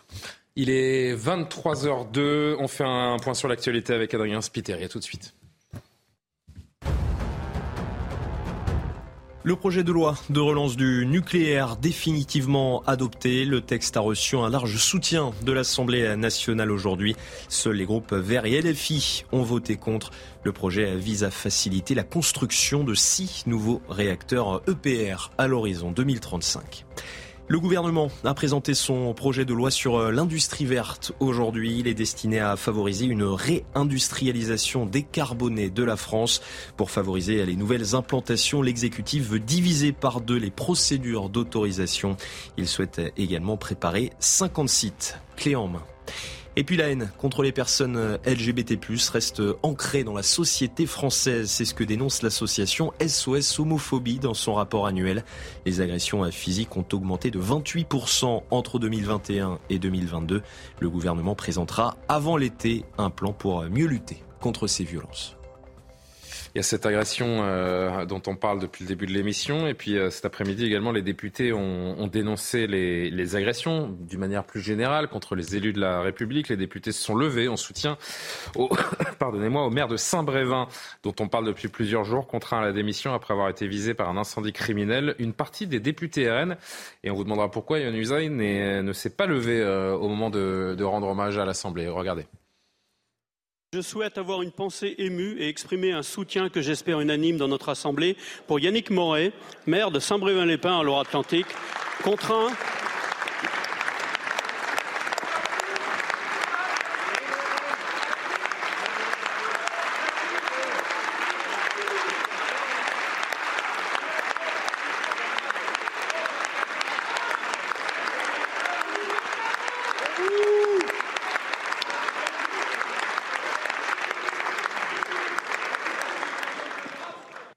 Usaï, qu'est-ce qui s'est passé cet après-midi Décryptage. Euh, pourquoi ce choix de Marine Le Pen et certains autres députés du RN Parce que certains députés du RN se sont levés, pas d'autres. Quel est le euh, D'où vient le problème? Euh, Le problème vient du fait. C'est arrivé il y a une semaine, hein, je crois. Oui, absolument. C'est que le, maire de cette commune avait choisi d'accueillir un camp de migrants dans sa commune et le Rassemblement national est contre la politique qui, consiste à dire euh, il n'avait pas choisi, il n'avait pas le choix en fait. Donc, euh, Non mais la, politique. Il a choisi de le délocaliser à côté d'une école. alors là, c'est le problème de la délocalisation à côté d'une école. Mais la réalité, c'est qu'il n'est même pas responsable. Oui, c'est l'État. C'est l'État qui est responsable et qui lui impose cette chose en fait. Eh en tout cas, Marine Le Pen a voulu par le fait de rester assise, montrer qu'elle est en désaccord avec la politique qui consiste à répartir les migrants sur l'ensemble du territoire français. C'est pour cela qu'elle ne s'est pas levée. Alors, est-ce qu'elle l'a bien fait ou non? Euh, Je crois qu'elle aurait pu se lever simplement par solidarité envers ce maire qui a quand même été. Elle a juste pas voulu répondre à l'injonction du camp d'en face. Quoi. Oui, voilà, exactement. Mais euh, voilà, peut-être aurait-elle mieux fait de le faire parce que par ailleurs, on peut apporter son soutien à un maire parce qu'il a été agressé et être en désaccord avec, euh, avec, une politique. Quoi qu'il faut savoir. Et même qu'on peut être à la fois, on peut à la fois réprouver d'un point de vue de sa conscience morale l'homosexualité et réprouver l'homophobie en même temps. Alors c'est un autre sujet. On aura un autre débat. Écoutez Marine Le Pen d'abord, justement, qui a réagi et ah vous, vous répondez derrière, Elisabeth. Je note que cette affaire fait l'objet aujourd'hui, notamment dans l'hémicycle, d'une instrumentalisation, alors que la démission de ce maire, d'après ce que j'ai compris, est plus liée au sentiment d'abandon euh, qu'il a ressenti de la part de l'État face à des agressions très graves. Car je rappelle, j'ai été euh, amené à le rappeler euh, pour les Black Blocs, mais je rappelle que l'incendie volontaire d'un lieu d'habitation est un crime passible de la cour d'assises. Donc euh, il est sûr que l'État aurait dû très certainement prendre cette affaire très au sérieux. Le RN, bouc émissaire dans cette affaire? Bon, ça, je crois que c'est vraiment une sous-sous-polémique de cette affaire. Je crois qu'il y a un véritable débat porte plutôt euh, euh, il ne doit, pas porter sur la violence. Donc je pense que Marine Le Pen a eu tort. Mais moi, en tous les cas, si vous voulez, pour moi, ces grands hommages, ces grands applaudissements, ces grandes minutes d'émotion, boule d'hume et tout, c'est l'équivalent des nounours et des bougies après les attentats, si vous voulez. Et ça n'est jamais plus qu'une autre image de l'impuissance. Si vous voulez, on montre à quel point on est ému, on est solidaire et il se passe rien. Alors avançons. Euh, Yannick Morez, donc le maire de Saint-Brévin des missionnaires, sera à la fois auditionné par le Sénat demain et rencontrera également Elisabeth Borne. Euh, Jean-Sébastien, elle va lui dire quoi, Elisabeth Borne? Nous vous soutenons, nous comprenons votre douleur. On n'a rien pu faire. Je ne suis pas Elisabeth Borne. Mais non, mais, ça paraît. Enfin, c'est toujours pareil. Le, soutien après façon, coup. Là, on est, on est le soutien après coup, c'est c'est de la façade, quoi. Ben, on est a posteriori, mais ah de toute façon, on est on est confronté. Enfin, le gouvernement, les pouvoirs publics sont confrontés à une difficulté. Vous ne pouvez pas protéger l'ensemble des élus, des adjoints, et a, priori, si leurs familles euh, sont maintenant euh, prises pour cible aussi. Après, ça n'empêche pas que dans le mode de décision publique, sur ce centre de migrants-là, mais on voit bien qu'on est dans une société qui est plus violente. On peut gouverner tel que les gens devraient être dans l'idéal, mais je crois que la responsabilité, quand on est un homme d'État, enfin, ou une femme d'État, c'est de gouverner tel que les gens sont véritablement, parce qu'il y a des, ceux qui sont au milieu, ben, ils en payent le prix, justement, d'erreurs d'appréciation. Manifestement, à Saint-Brévin, les pouvoirs publics n'avaient pas mesuré l'ampleur de la contestation, et c'est à prendre en compte aussi, non pas d'ailleurs qu'il faille valider mais c'est un équilibre qui est très difficile à trouver parce qu'il faut pas, pas parler des deux en même temps en fait. Non, mais il ne faut pas valider le recours à la violence. Mais le problème, c'est que le gouvernement lui-même a entretenu cette euh, logique-là. Notre-Dame-des-Landes, comment est-ce que euh, les zadistes ont obtenu le retrait de l'aéroport? Ben, Ils l'ont obtenu euh, par de la violence. Les corps sont obtenus par de la violence, ce qui est demandé sur l'incarcération des, C'est ça le problème, c'est qu'il y a des, assassins du préfet. Mais voilà, Elisabeth Borne. mais là, c'est une violence qui demande rien. Elisabeth Borne, aujourd'hui à l'Assemblée, sur le cas du, du maire de Saint-Brévin, on va le recevoir demain donc. S'en prendre à un élu, quel que soit son mandat, quelle que soit son étiquette, c'est s'en prendre à la République. Yannick Morez a été victime de la vindicte, du harcèlement, des intimidations de groupuscules d'extrême droite. Et la semaine dernière, son domicile a été incendié. Le gouvernement est à ses côtés et je sais que la très grande majorité d'entre vous le soutient. Est-ce que l'État était à la hauteur? Est-ce que Elisabeth Borne doit, mais à culpa, à ce, à ce maire, doit annoncer des, mesures concrètes pour euh, protéger les élus? Euh, oui, je pense qu'on est rendu à cette étape. Écoutez, on ne peut pas laisser comme ça la, démocratie municipale, la démocratie complète, en fait, de ce pays se déliter. Euh, je pense que quand on est rendu à 900 élus, 900 maires qui démissionnent, quand on est rendu qu'on voit euh, donc des, des, des, gens mettre le feu à des maisons, s'attaquer même physiquement à des élus, manifestement, il y a un plan de, de communication, il y, a, il y, a, quelque chose qui, qui ne passe pas. Alors moi, je pense que dans chacune des municipalités, des villes, il y a un message qui doit être lancé, comme quoi c'est tolérance zéro, on franchit cette ligne rouge de violence, ben, il y a des répercussions, il y a des conséquences. Non, non, mais c'est-à-dire que... Ça va être quoi les... Non, mais parce que les mesures, ça va être... Donc, en somme, il faut simplement dire, tiens, désormais, nous appliquerons la loi dans ce pays. Bah, déjà, ça serait déjà une première étape. dire. Oui, manifestement, oui. Parce qu'on a le droit à un plan. Il y a un centre d'analyse et de lutte contre les violences faites aux élus qui sera lancé demain. Hein. Oui, je sais, on a Avec la mission, je cite, recenser les phénomènes, analyser chaque fait pour les prévenir et répondre en complète coordination avec les préfectures, la police, les gendarmes et les parquets. Non, mais ça existe maintenant. Le honnêtement, honnêtement, je vois pas. On est une technocrate. Honnêtement, je vois pas, je vois pas, je vois pas ce que ce plan peut apporter. Ben vous avez, vous avez quand même euh, des situations parfois sur le terrain qui sont très particulières. Moi, j'ai eu l'occasion de défendre des élus ou des agresseurs d'élus parce qu'il y avait un problème sur une place de parking ou sur des choses qui sont extrêmement locales. Je vois pas, je vois pas ce que ce plan euh, va pouvoir apporter. J'aimerais juste poser quelque part une question. On parle uh-huh. de 900 élus euh, qui ont démissionné, 900 maires. Hein, Quasiment depuis 2020. C'est ça. Euh, tous n'ont pas démissionné pour des faits de violence. Il y a aussi une vraie difficulté euh, ressentie de la part des maires d'abandon complet de l'État dans le cadre de leur fonction. Donc, regardez, et de responsabilité ce chiffre également de... qui apparaît sur votre écran. Regardez, euh, on est à plus de 32% d'augmentation des violences euh, d'agression en 2022 contre contre les maires. Je voudrais vous montrer un, un dernier élément euh, venu de l'Assemblée nationale aujourd'hui. Cette passe d'armes. J'arrive tout de suite vers vous, Elisabeth. Cette passe d'armes euh, aujourd'hui un député LFI, Mathias Tavel, euh, député de la Loire-Atlantique, qui euh, accuse euh, le gouvernement de, complaisance avec l'extrême droite. encore une fois sur cette séquence, c'est Christophe Béchu du gouvernement donc qui lui qui lui répond. Christophe Béchu qu'on n'a jamais vu comme ça. Hein. Mmh, c'est vrai. Oh, regardez.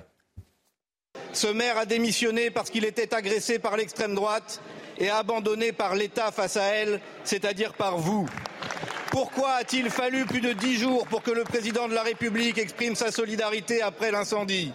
Pourquoi le préfet de Loire-Atlantique n'a-t-il pas interdit la manifestation du 29 avril, laissant l'extrême droite parader jusque sur les marches de la mairie de Saint-Brévin? Est-ce M. Darmanin qui a donné ses instructions complaisantes avec l'extrême droite, lui qui trouve Mme Le Pen trop molle? Ça suffit. Face à l'extrême droite, à son racisme, à ses violences, quand allez-vous enfin affronter l'extrême droite au lieu de l'alimenter par votre politique injuste et de la protéger par votre inaction contre ces violences, allez-vous renvoyer le ministre de l'Intérieur? La violence, c'est trop facile de la condamner après.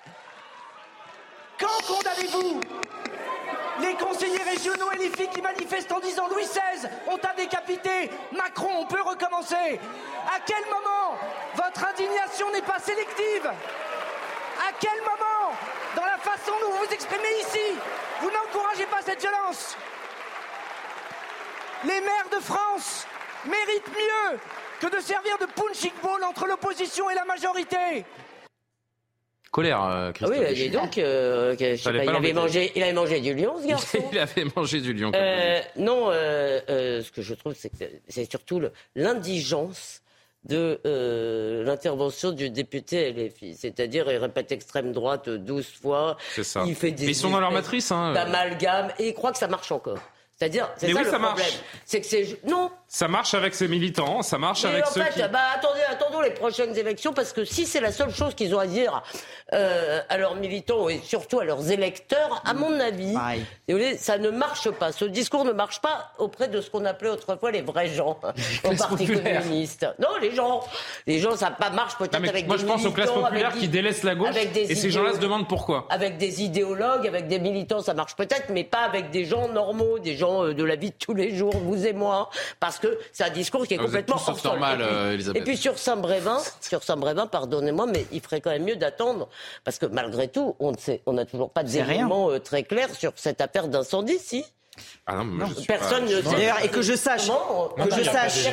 Elisabeth Borne n'est pas personnellement responsable de la sécurité du maire de Saint-Brévin-les-Pins. Elle n'est pas Non, responsable mais s'il de l'enquête. où on peut dire, c'est Elle n'est que pas responsable là, de si on l'enquête. écoute le maire de Saint-Brévin, enfin le maire démissionnaire de Saint-Brévin, de Saint-Brévin, il y avait quand même des alertes. Il a sollicité, Oui, alors ça, les- c'est- il a sollicité l'État, il a, il a fait part de, de son inquiétude, de la situation qu'il Mais qu'est-ce qu'il connaissait. fallu faire Et c'est après l'incendie et sa démission que Emmanuel Macron, Elisabeth Borne envoient des petits tweets et disent à quel point ils soutiennent les maires.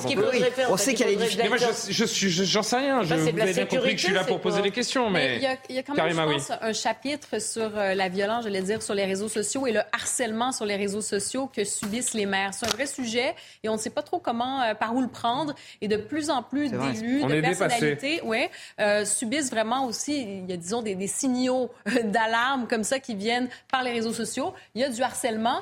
Et est-ce que, ben, justement, il y a qu'une solution, êtes, euh, la chinoise, euh, Maître, peut-être vous allez nous éclairer là-dessus. Je sais mais pas donc, qui va vouloir être maire, hein, on laisse ça de côté. Non, il n'y a pas de représailles à ça, mais Ben, il y a si. des vrais cas d'harcèlement. Euh, vous, vous- voyez, euh, votre statistique tout à l'heure, c'était violence verbale et physique. Mhm. Ce qu'il faut comprendre, c'est que dans ce pays, la violence verbale et la violence symbolique, elle est de mieux en mieux prise en charge par le droit pénal et par les statistiques. Aujourd'hui, un maire harcelé sur les réseaux sociaux peut tout à fait déposer plainte et ça peut aboutir. Euh, Ça peut, mais ça peut, n'aboutit pas en ça peut aboutir. Il faut qu'il y ait des éléments précis. Ouais, et puis ça il, prend, euh, il Non, faut mais qu'il y ait des preuves. ça, c'est une question de moyens. C'est une question de moyens, tout simplement. Parce qu'il y a beaucoup trop de faits. Et pour une Mila où on a fini par réagir sur le. des Oui, mais Mila n'est pas maire. hein. Attention. Non, On parle de maire. D'accord, mais c'est sur, on parle de harcèlement en ligne pour une Pas Mila encore. où l'État a fini, où les, où, la- où les pouvoirs publics ont fini par réagir. Il y a énormément de gens, alors que pourtant, effectivement, la loi prend en compte Mais le harcèlement en ligne. À partir du moment où vous mettez vraiment une meute de gens contre quelqu'un, mais tout simplement, on manque de moyens euh, face à ça. Mais après, moi, ce que je trouve délirant dans l'argumentaire du député, du député de la France Insoumise, c'est cette espèce de collusion fantasmagorique qu'il imagine entre l'extrême droite et le gouvernement. Je veux dire, à un moment, il faut, enfin, soyons sérieux 30 secondes. Pour le coup, il y a quand même des faits. Il peut faire des procès idéologiques autant qu'il veut, mais c'est parfaitement absurde d'imaginer que le gouvernement ferait délibérément la promotion active de l'extrême droite, en tout cas de la violence de l'extrême droite dans les rues. On avance. D'accord. Elisabeth D'accord, d'accord. Non, mais je vous vois un peu Non, non, non, hein, avançons, avançons, parce Bon. qu'après, sinon, on, on ne change jamais de sujet. Euh, je voudrais qu'on revienne à, à Villerude. Et puis demain, nous aurons euh, le grand plan. Comment Demain, nous aurons le grand plan. Oui. donc Nous serons sauvés. Bah oui, mais vous serez pas là pour en parler, donc. Non, mais euh, je vous regarderai. Oui. Et je rigolerai. Vous m'enverrez un SMS, je Ouais. le lirai à l'antenne. Euh, je Bah, voudrais qu'on revienne à Villerude, à Villerude dont on parlait hier, cette commune de Meurthe-et-Moselle, si je peux y aller. euh, Pardon. C'est bon? Merci bien. Euh, une très longue liste de, de condamnations. Le principal suspect de la fusillade de Villerude, donc survenu samedi, a été interpellé, placé en garde à vue à Metz hier. On en sait plus sur lui aujourd'hui. Il est né en 1985. Il a multiplié depuis ses 16 ans des allers-retours en, en prison. Il a été cité. Alors là, je, franchement, j'en- suis tombé de ma chaise, comme on dit. 140. Dans 140 140 comme Twitter affaires. en 140 caractères. Oui, euh, si seulement plus. c'était drôle, on pourrait en rire. Mais Ah, euh, c'est pas le cas. Il a, dévasté, il a dévasté la vie de, de, de plusieurs familles avec ces, vrai. euh, vrai, ces deux raison. personnes, je crois, encore, qui sont dans le coma encore. Je crois qu'il y a encore deux personnes dans cette fusillade qui sont, euh, qui sont en coma. On entendra d'ailleurs dans un instant. Et c'est terrible, la maman de, de l'un d'eux. Mais d'abord, le profil de cet homme. 140 fois euh, affaire à la justice. Adrien Spiteri nous en dit plus. Depuis ses 16 ans, il multiplie les allers-retours en prison. Né en 1985, Abdelkrim Bey est connu de la police pour 140 faits, condamné des dizaines de fois pour violences aggravées, vol aggravé ou encore détention de stupéfiants. En octobre dernier, il percute un véhicule de la section d'intervention de Metz après un refus d'obtempérer. Il est condamné à de la prison ferme. Libre depuis mi-avril, il est désormais le principal suspect de la fusillade de Villerue, probablement liée à des trafics de stupéfiants. Les enquêteurs cherchent désormais à savoir s'il agit seul. Quatre de ses frères sont connus des autorités. À Metz, sa garde à vue doit se poursuivre jusqu'à mercredi. Condamné des dizaines de fois pour euh, violence aggravée, vol aggravé, encore détention de stupéfiants. Je rappelle donc qu'en octobre dernier, il a également euh, percuté un véhicule de la section d'intervention de Metz après un refus d'obtempérer.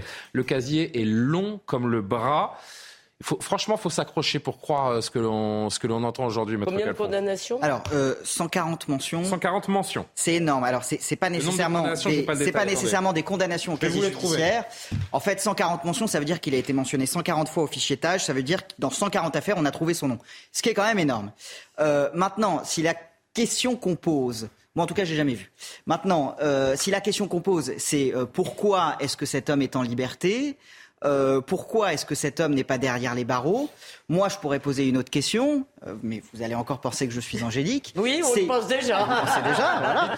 C'est euh, malgré tous ces séjours derrière les barreaux, euh, pourquoi cet homme n'est pas réinséré? Qu'est-ce qui s'est c'est-à-dire qu'est-ce qui dans la prise en charge de cet homme Parce que vous, mais vous connaissez mieux a que nous. les- dysfonctionné Ah, mais Ah, il a- voilà. il a pas dit Vous faire connaissez- 140 ans de Non, mais prison. attendez, Non. Maître Calfon, vous connaissez mieux que nous tous ici sur le plateau la prison. Johan va défaillir. Bah, je vais vous dire. Qui est réinséré en sortant de prison? Vous en connaissez beaucoup des gens Euh, qui sortent des gens qui, réinsérés des gens, Ah oui, alors franchement, ça existe. Des gens qui bénéficient d'un aménagement de peine avec des sorties très progressives peuvent être réinsérés. euh, Peuvent être réinsérés. Le problème de la prison, ça va être les sorties sèches, Non, ça va être les conditions de détention. Bref, prenons, les choses dans, ça. prenons les choses dans l'ordre, s'il vous plaît. non, Déjà, euh, est-ce que la justice a failli? Est-ce que la justice se sent concernée par la dangerosité potentielle d'un individu? Ou est-ce que c'est un exemple révoltant d'impuissance, tout simplement? Non, je pense que la justice est très concernée par la dangerosité potentielle des individus. 40 mentions Attendez. au casier Non, pas au casier judiciaire, au tâche, c'est très différent. Mais je chipote, mais c'est important. Euh, ce que je veux vous dire, c'est Rappelez-moi le tâche. le tâche, c'est le traitement des antécédents judiciaires. C'est-à-dire, il a été, euh, il n'a pas été condamné 140 fois, il a été mentionné 140 fois dans des affaires, à tort ou à raison. Ce que je veux dire, c'est que la justice, pour la pratiquer tous les jours, aujourd'hui, ne se pose quasiment qu'une seule question, c'est à quel point la personne que j'ai en face de moi est dangereuse. Et je peux vous dire qu'aujourd'hui, les juges, réponse, hein. je peux vous dire qu'aujourd'hui, les juges ont le trouillomètre à zéro. Cela n'exclut pas de se tromper, d'accord, parce que les juges sont des êtres humains qui parfois se trompent. D'accord Et je ne connais pas les faits pour lesquels cet homme a été condamné, mais vous pouvez sans doute avoir des faits relativement mineurs qui justifiaient pas des peines de prison de plusieurs années. Mais ce que je peux vous dire, c'est qu'aujourd'hui, la priorité de la justice, c'est aussi de savoir est-ce que l'homme que j'ai en face de moi est dangereux Et on peut avoir dans ce pays des condamnations très lourdes pour des petits faits parce que le juge va précisément penser que la personne en face d'elle est dangereuse. Je ne sais pas ce qui, dans la prise en charge de ce monsieur, a été dysfonctionnel, que ce soit au niveau de la justice ou de l'administration pénitentiaire.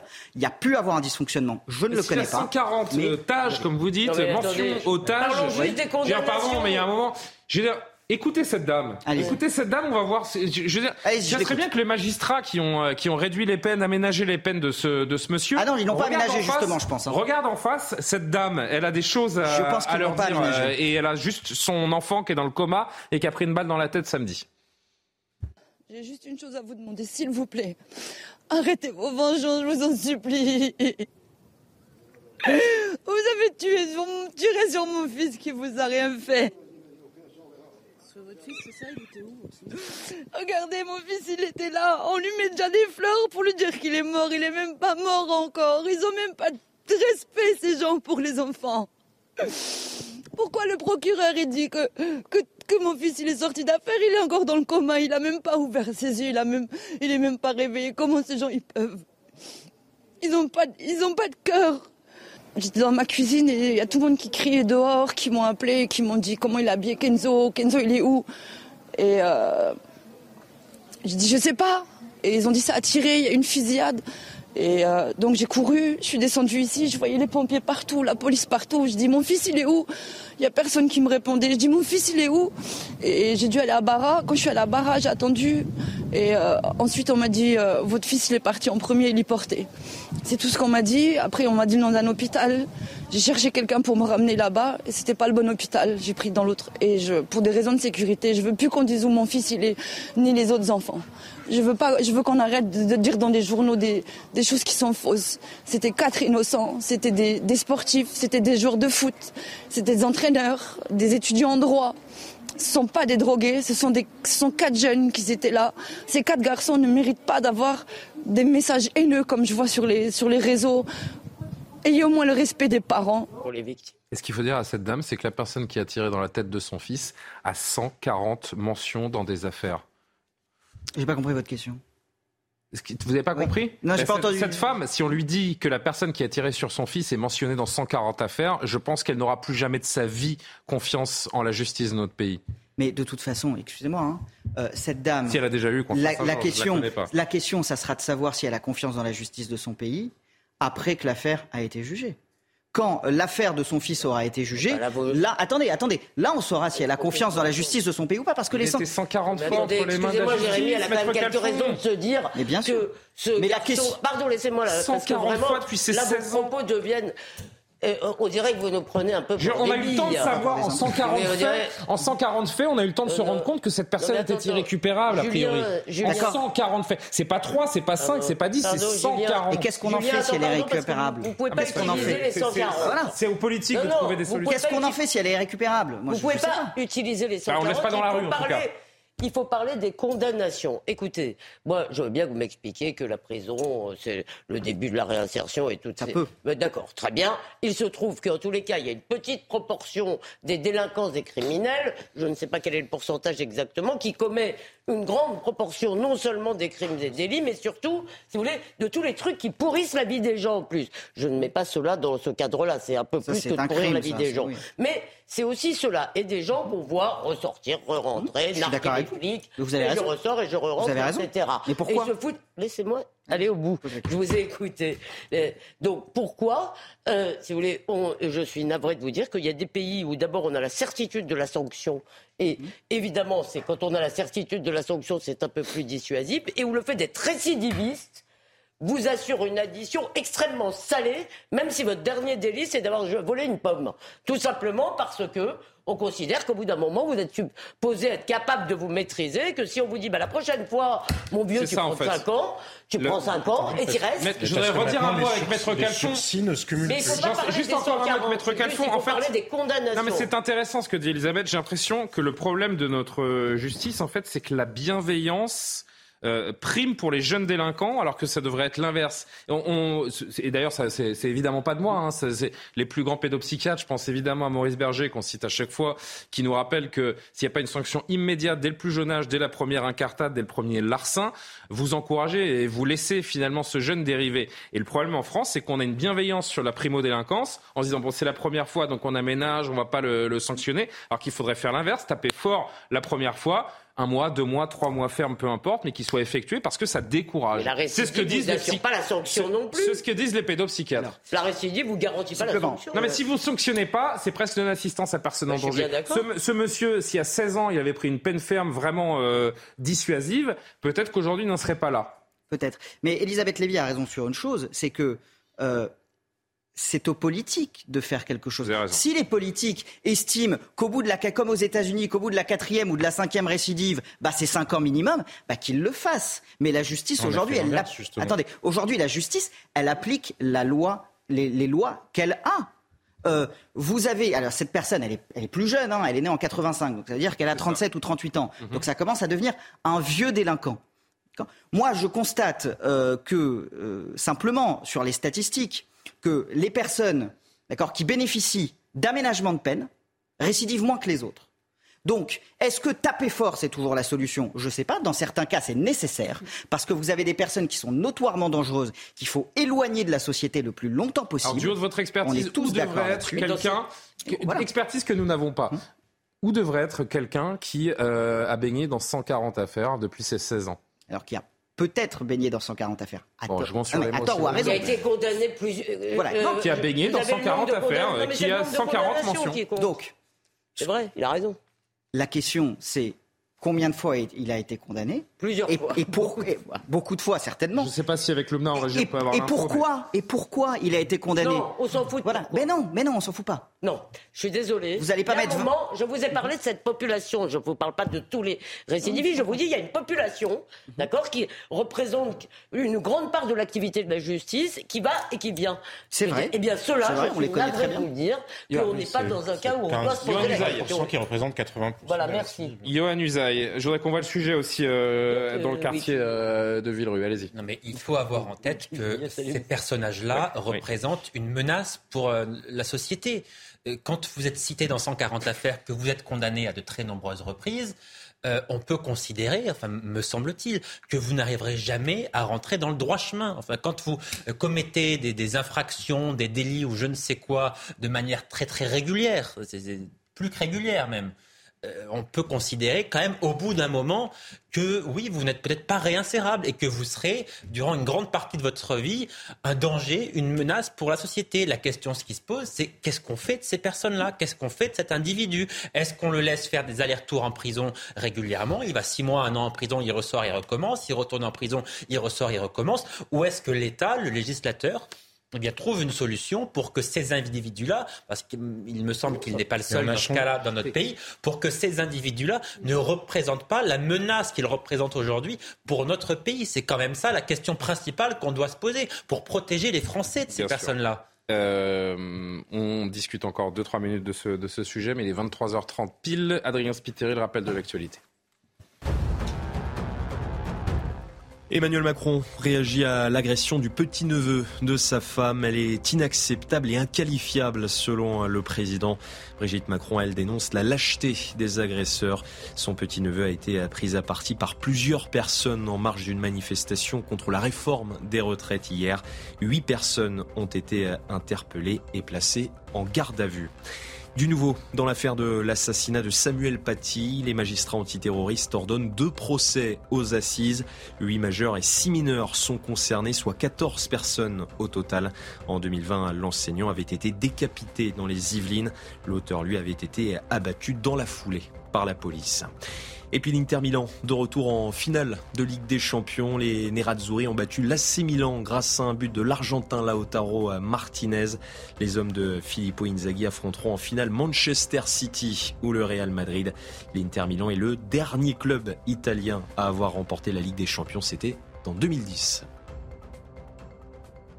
Le suspect, donc cagoulé et ganté, a ouvert le feu samedi dans cette petite ville de Meurthe-et-Moselle. Il a ensuite pris la fuite à bord d'un véhicule qu'il a euh, calciné. Euh, nos équipes ont réussi à avoir le témoignage d'une des connaissances de ce délinquant, tireur, donc qui a blessé euh, cinq personnes, dont trois gravement. Et ce monsieur qu'on va entendre je vous demande de m'excuser, justifie un peu le geste en disant que ben, on a, euh, il y a eu des provocations, que la fierté du, tireur en question, du tireur présumé, a été mise à, a été mise à mal et euh, que finalement ces, représailles étaient justifiées. Écoutez. Je connais la famille, ma mère la connaît, c'est des gens qui sont plus ou moins bien, hein. mais après toujours, ils sont toujours attirés par des gens qui, qui, qui leur veulent du mal. C'est une histoire de fierté. Hein. Je pense que c'est pour tout le monde pareil si on vient vous agresser, je ne pense pas que vous allez vous laisser faire. Donc moi, je pense que lui, il a voulu se, de passer ses fers et que, que voilà quoi. Je pense qu'il s'est défendu tout simplement. Il m'a dit qu'il ne sait pas faire, qu'il voilà, qu'il était armé et que je pense que les bandes aussi qu'il est confronté, je pense aussi qu'ils sont armés. Une histoire de fierté, c'est pour ça que ça aurait dégénéré. Nous en sommes là euh, aujourd'hui. Ça, c'est une vraie plaie qu'on voit dans beaucoup d'affaires. Les représailles? Euh, Les représailles et la notion de fierté, la notion d'honneur qui est omniprésente dans les quartiers, qui est une notion complètement anachronique. J'y vais pour laver mon honneur. On sait très bien d'où elle vient. Il y a des cultures fondées sur la force et l'honneur. Je, voilà. Pour me, j'y vais, j'y vais, j'y vais. J'y vais pour me venger, j'y vais parce que je suis un homme et que je dois montrer que je dois euh, laver mon honneur et ma fierté. Et c'est une véritable plaie, euh, malheureusement, dans beaucoup de quartiers. Ben oui, mais appelons un chat un chat. Enfin, c'est pas une culture euh, viking ou auvergnate. Enfin, voilà. On sait que la culture du respect, de la force et de l'honneur, voilà, c'est une culture qui est quand même très liée à la culture arabo-musulmane. Et qui souvent, d'ailleurs, est plutôt cet honneur-là. certainement pas dire que tous les gens concernés se comportent de cette manière-là, mais on sait très bien que c'est lié à ça pour le coup. Enfin, l'honneur et la fierté, euh, ça existe partout. Euh. Non, mais justement, le problème, c'est que dans nos sociétés, Arrêtons la niaiserie. Enfin, dans nos sociétés, malheureusement, l'honneur au sens du panache a plutôt tendance à faiblir par ailleurs.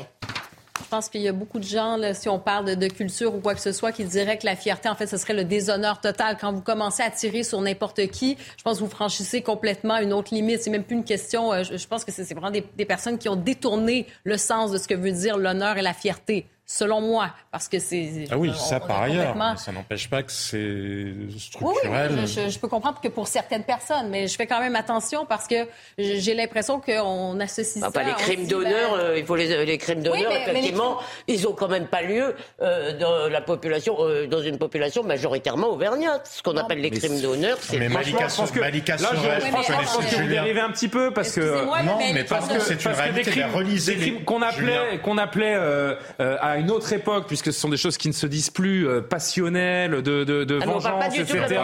Non, mais bah si, parce que vous avez une forme. Mais bien sûr que si, parce que vous avez une forme d'honneur, de masculinité, de virilité, de fierté, qui est mise à mal. Et euh, pardon, ça n'appartient pas. des gens qui tuent leur gamine parce que. Je vous invite à lire les livres de Malika hein. Sorel. Vous connaissez certainement Malika Sorel qui était au Conseil à l'intégration. Je peux vous garantir qu'elle en parle extrêmement clairement.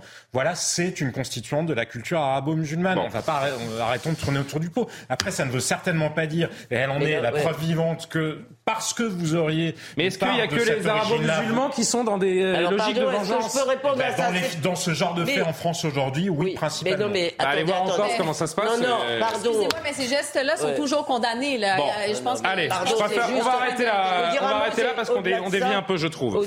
Au-delà de ça, il y a une intolérance chez un certain nombre de gens à toute frustration. C'est là où on revient à mon histoire de langage. Il y a une intolérance à n'importe quelle contrariété, si vous voulez, sur laquelle on doit trouver immédiatement un coupable et alors aller défourailler, etc. En plus de cette dimension de l'honneur. On avance. Euh, information très importante également qui nous est parvenue aujourd'hui. Euh, l'assassinat du professeur euh, Samuel Paty, qui, dont on se souvient tous, qui a sidéré la France il y a deux ans et demi, fera l'objet de deux procès. C'est ce qu'on apprend aujourd'hui. Les magistrats antiterroristes ont ordonné des procès aux assises pour huit personnes majeures et devant le tribunal pour enfants pour six adolescents. Les précisions de Noémie Schulz. On en dit quelques mots avec vous, bien sûr, maître Calfon. L'un de ses amis est soupçonné d'avoir euh, accompagné Abdullah Kanzorov pour acheter des armes, le second de l'avoir déposé devant euh, le collège, tous les deux ayant pleinement conscience de sa radicalisation. En revanche, les juges antiterroristes ne retiennent plus la complicité pour le père de la jeune fille qui avait dénoncé euh, Samuel Paty et pour le militant islamiste Abdelhakim Sefrioui. Ils ont choisi une infraction moins grave, l'association de malfaiteurs terroristes criminels, car l'enquête n'a pas permis de prouver qu'ils avaient connaissance du projet d'assassinat du professeur. Même chose pour une femme convertie à l'islam euh, qui, était, euh, qui avait échangé via Twitter euh, pendant plusieurs jours avant l'assassinat de Samuel Paty avec le terroriste. Les magistrats ordonnent également le renvoi de cinq collégiens âgés de 14 et 15 ans au moment des faits pour association de malfaiteurs en vue de préparer des violences aggravées. Là aussi, la complicité n'est plus retenue. Il s'agit des élèves qui avaient désigné Samuel Paty au terroriste. Enfin, la collégienne qui avait menti en affirmant que son professeur avait demandé aux élèves musulmans euh, de se signaler et de quitter la classe. Cette collégienne comparaîtra devant un tribunal pour enfants pour dénonciation calomnieuse. Un commentaire, Maître Calfon. 14 personnes donc devront euh, répondre à, différents degrés, on l'a bien compris dans, cette affaire. Euh, parmi les 14 personnes renvoyées se trouvent en premier lieu Azim Epsirkanov et Naïm Boudaoud, qui sont euh, deux amis du tueur. Les magistrats demandent l'infraction la plus lourde pour ces deux hommes, qui est donc la complicité d'assassinat terroriste. A priori, on peut imaginer, d'ailleurs on, ne sait pas hein, quand aura lieu ce procès, six mois, un an, peut-être peut-être plus. C'est eux qui seront en première ligne dans ce procès naturellement, puisque ce sont eux euh, pour, pour lesquels pardon, la qualification la plus haute a été retenue.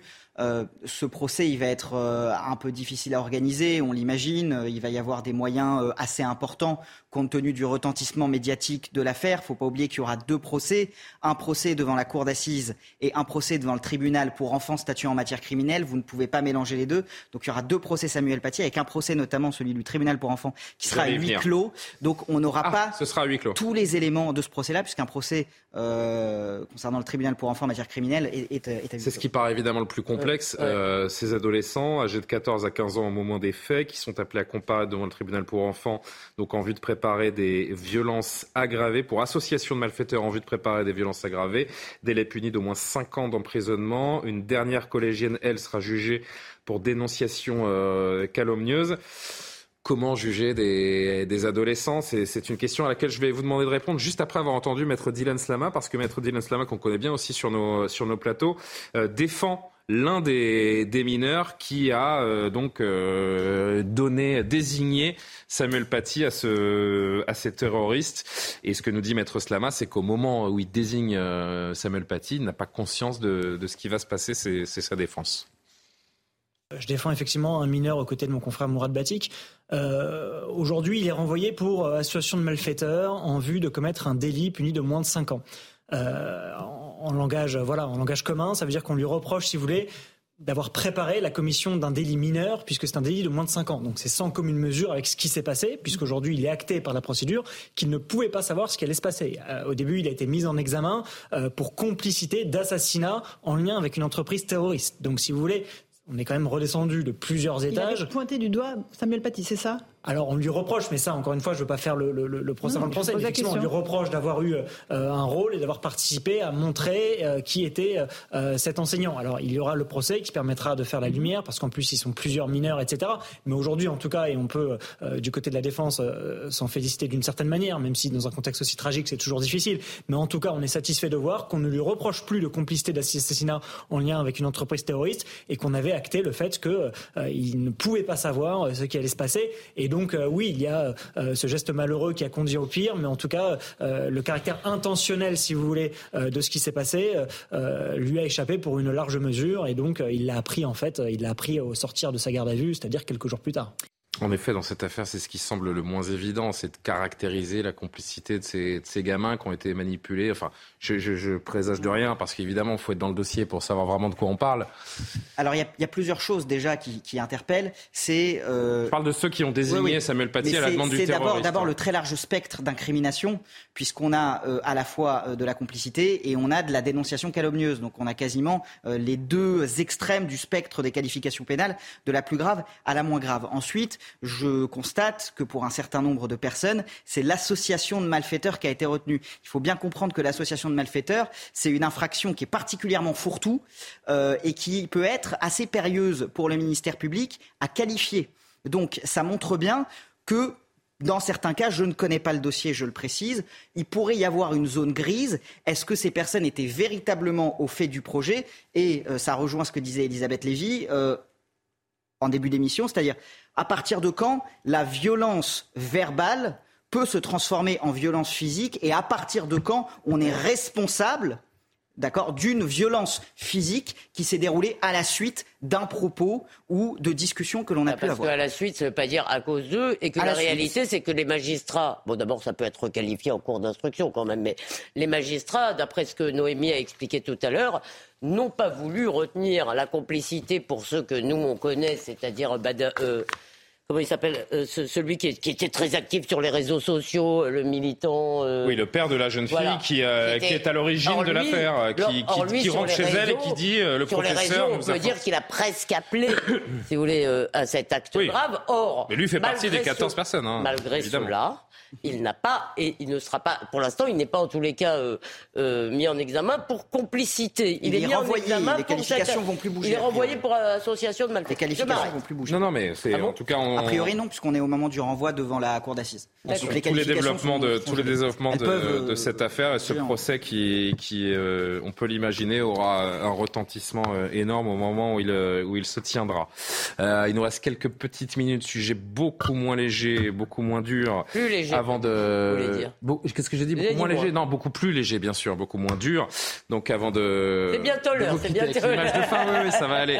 Alors je sais pas si vous avez vu passer ça, mais euh, moi j'ai fait partie, pour le coup, comme des milliers de gens, des, de ceux qui ont reçu un email en disant vous avez de la chance, vous allez pouvoir, euh, vous qui étiez inscrit au, tirage au sort pour les packs, pour les jeux, vous allez pouvoir avoir des billets individuels. J'étais tout content. C'était mon créneau, c'était samedi à 14h exactement. À 14h02, j'étais euh, j'étais connecté parce que j'ai très envie de. Vous aviez deux minutes ces Jeux Olympiques. J'avais deux minutes de retard, mais j'avais 24 heures devant moi pour, en tout cas 23h58 devant moi pour acheter des, des billets.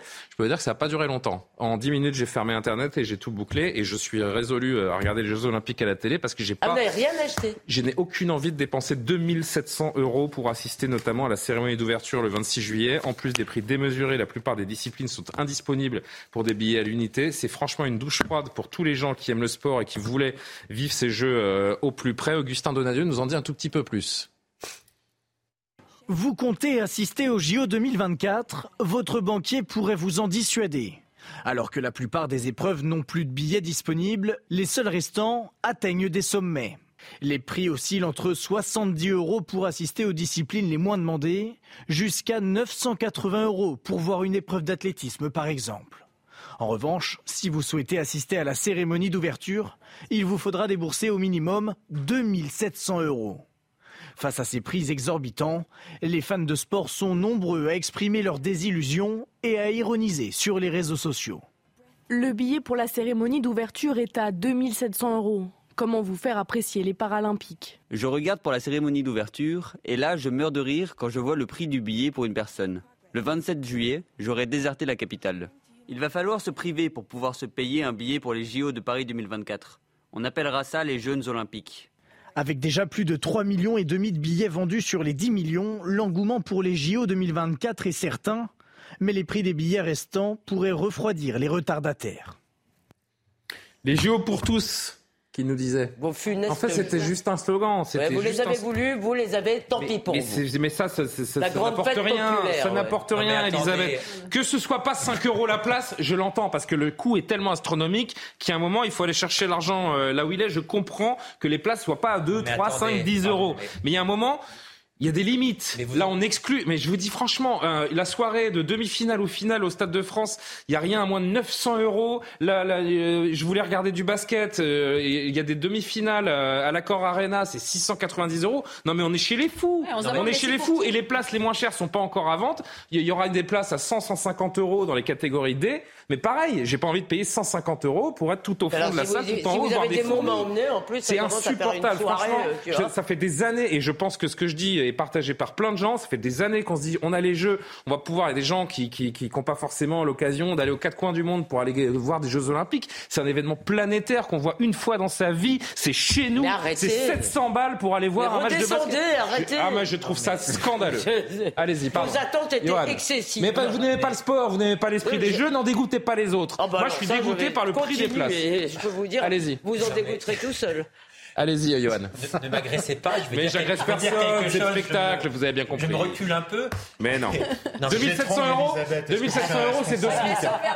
Votre impulsion. Non mais il faut aussi quand même préciser que beaucoup de billets ont déjà été vendus et qu'ils étaient moins chers. Mais non, c'est faux. Si, mais pardon, excusez-moi, mais il, me semble quand même que pour la cérémonie d'ouverture, il y a 100 000 billets qui vont être distribués. Mais déjà, d'où elle est payante la cérémonie d'ouverture? Ils nous disent, ils nous parlent d'une cérémonie d'ouverture sur les quais de Seine. Mais non, mais c'est l'intérêt de cette cérémonie qui est unique, c'est justement qu'elle soit sur les quais de Seine, que ce soit pas dans un stade, et que les riverains puissent communier gratuitement tous ensemble autour des quais de Seine et qu'on ait un spectacle magnifique. Mais, alors, mais non, mais je, je ne comprends pas. Je comprends pas. Non, mais il faut Pardon. Moi, je comprends pas votre lyrisme.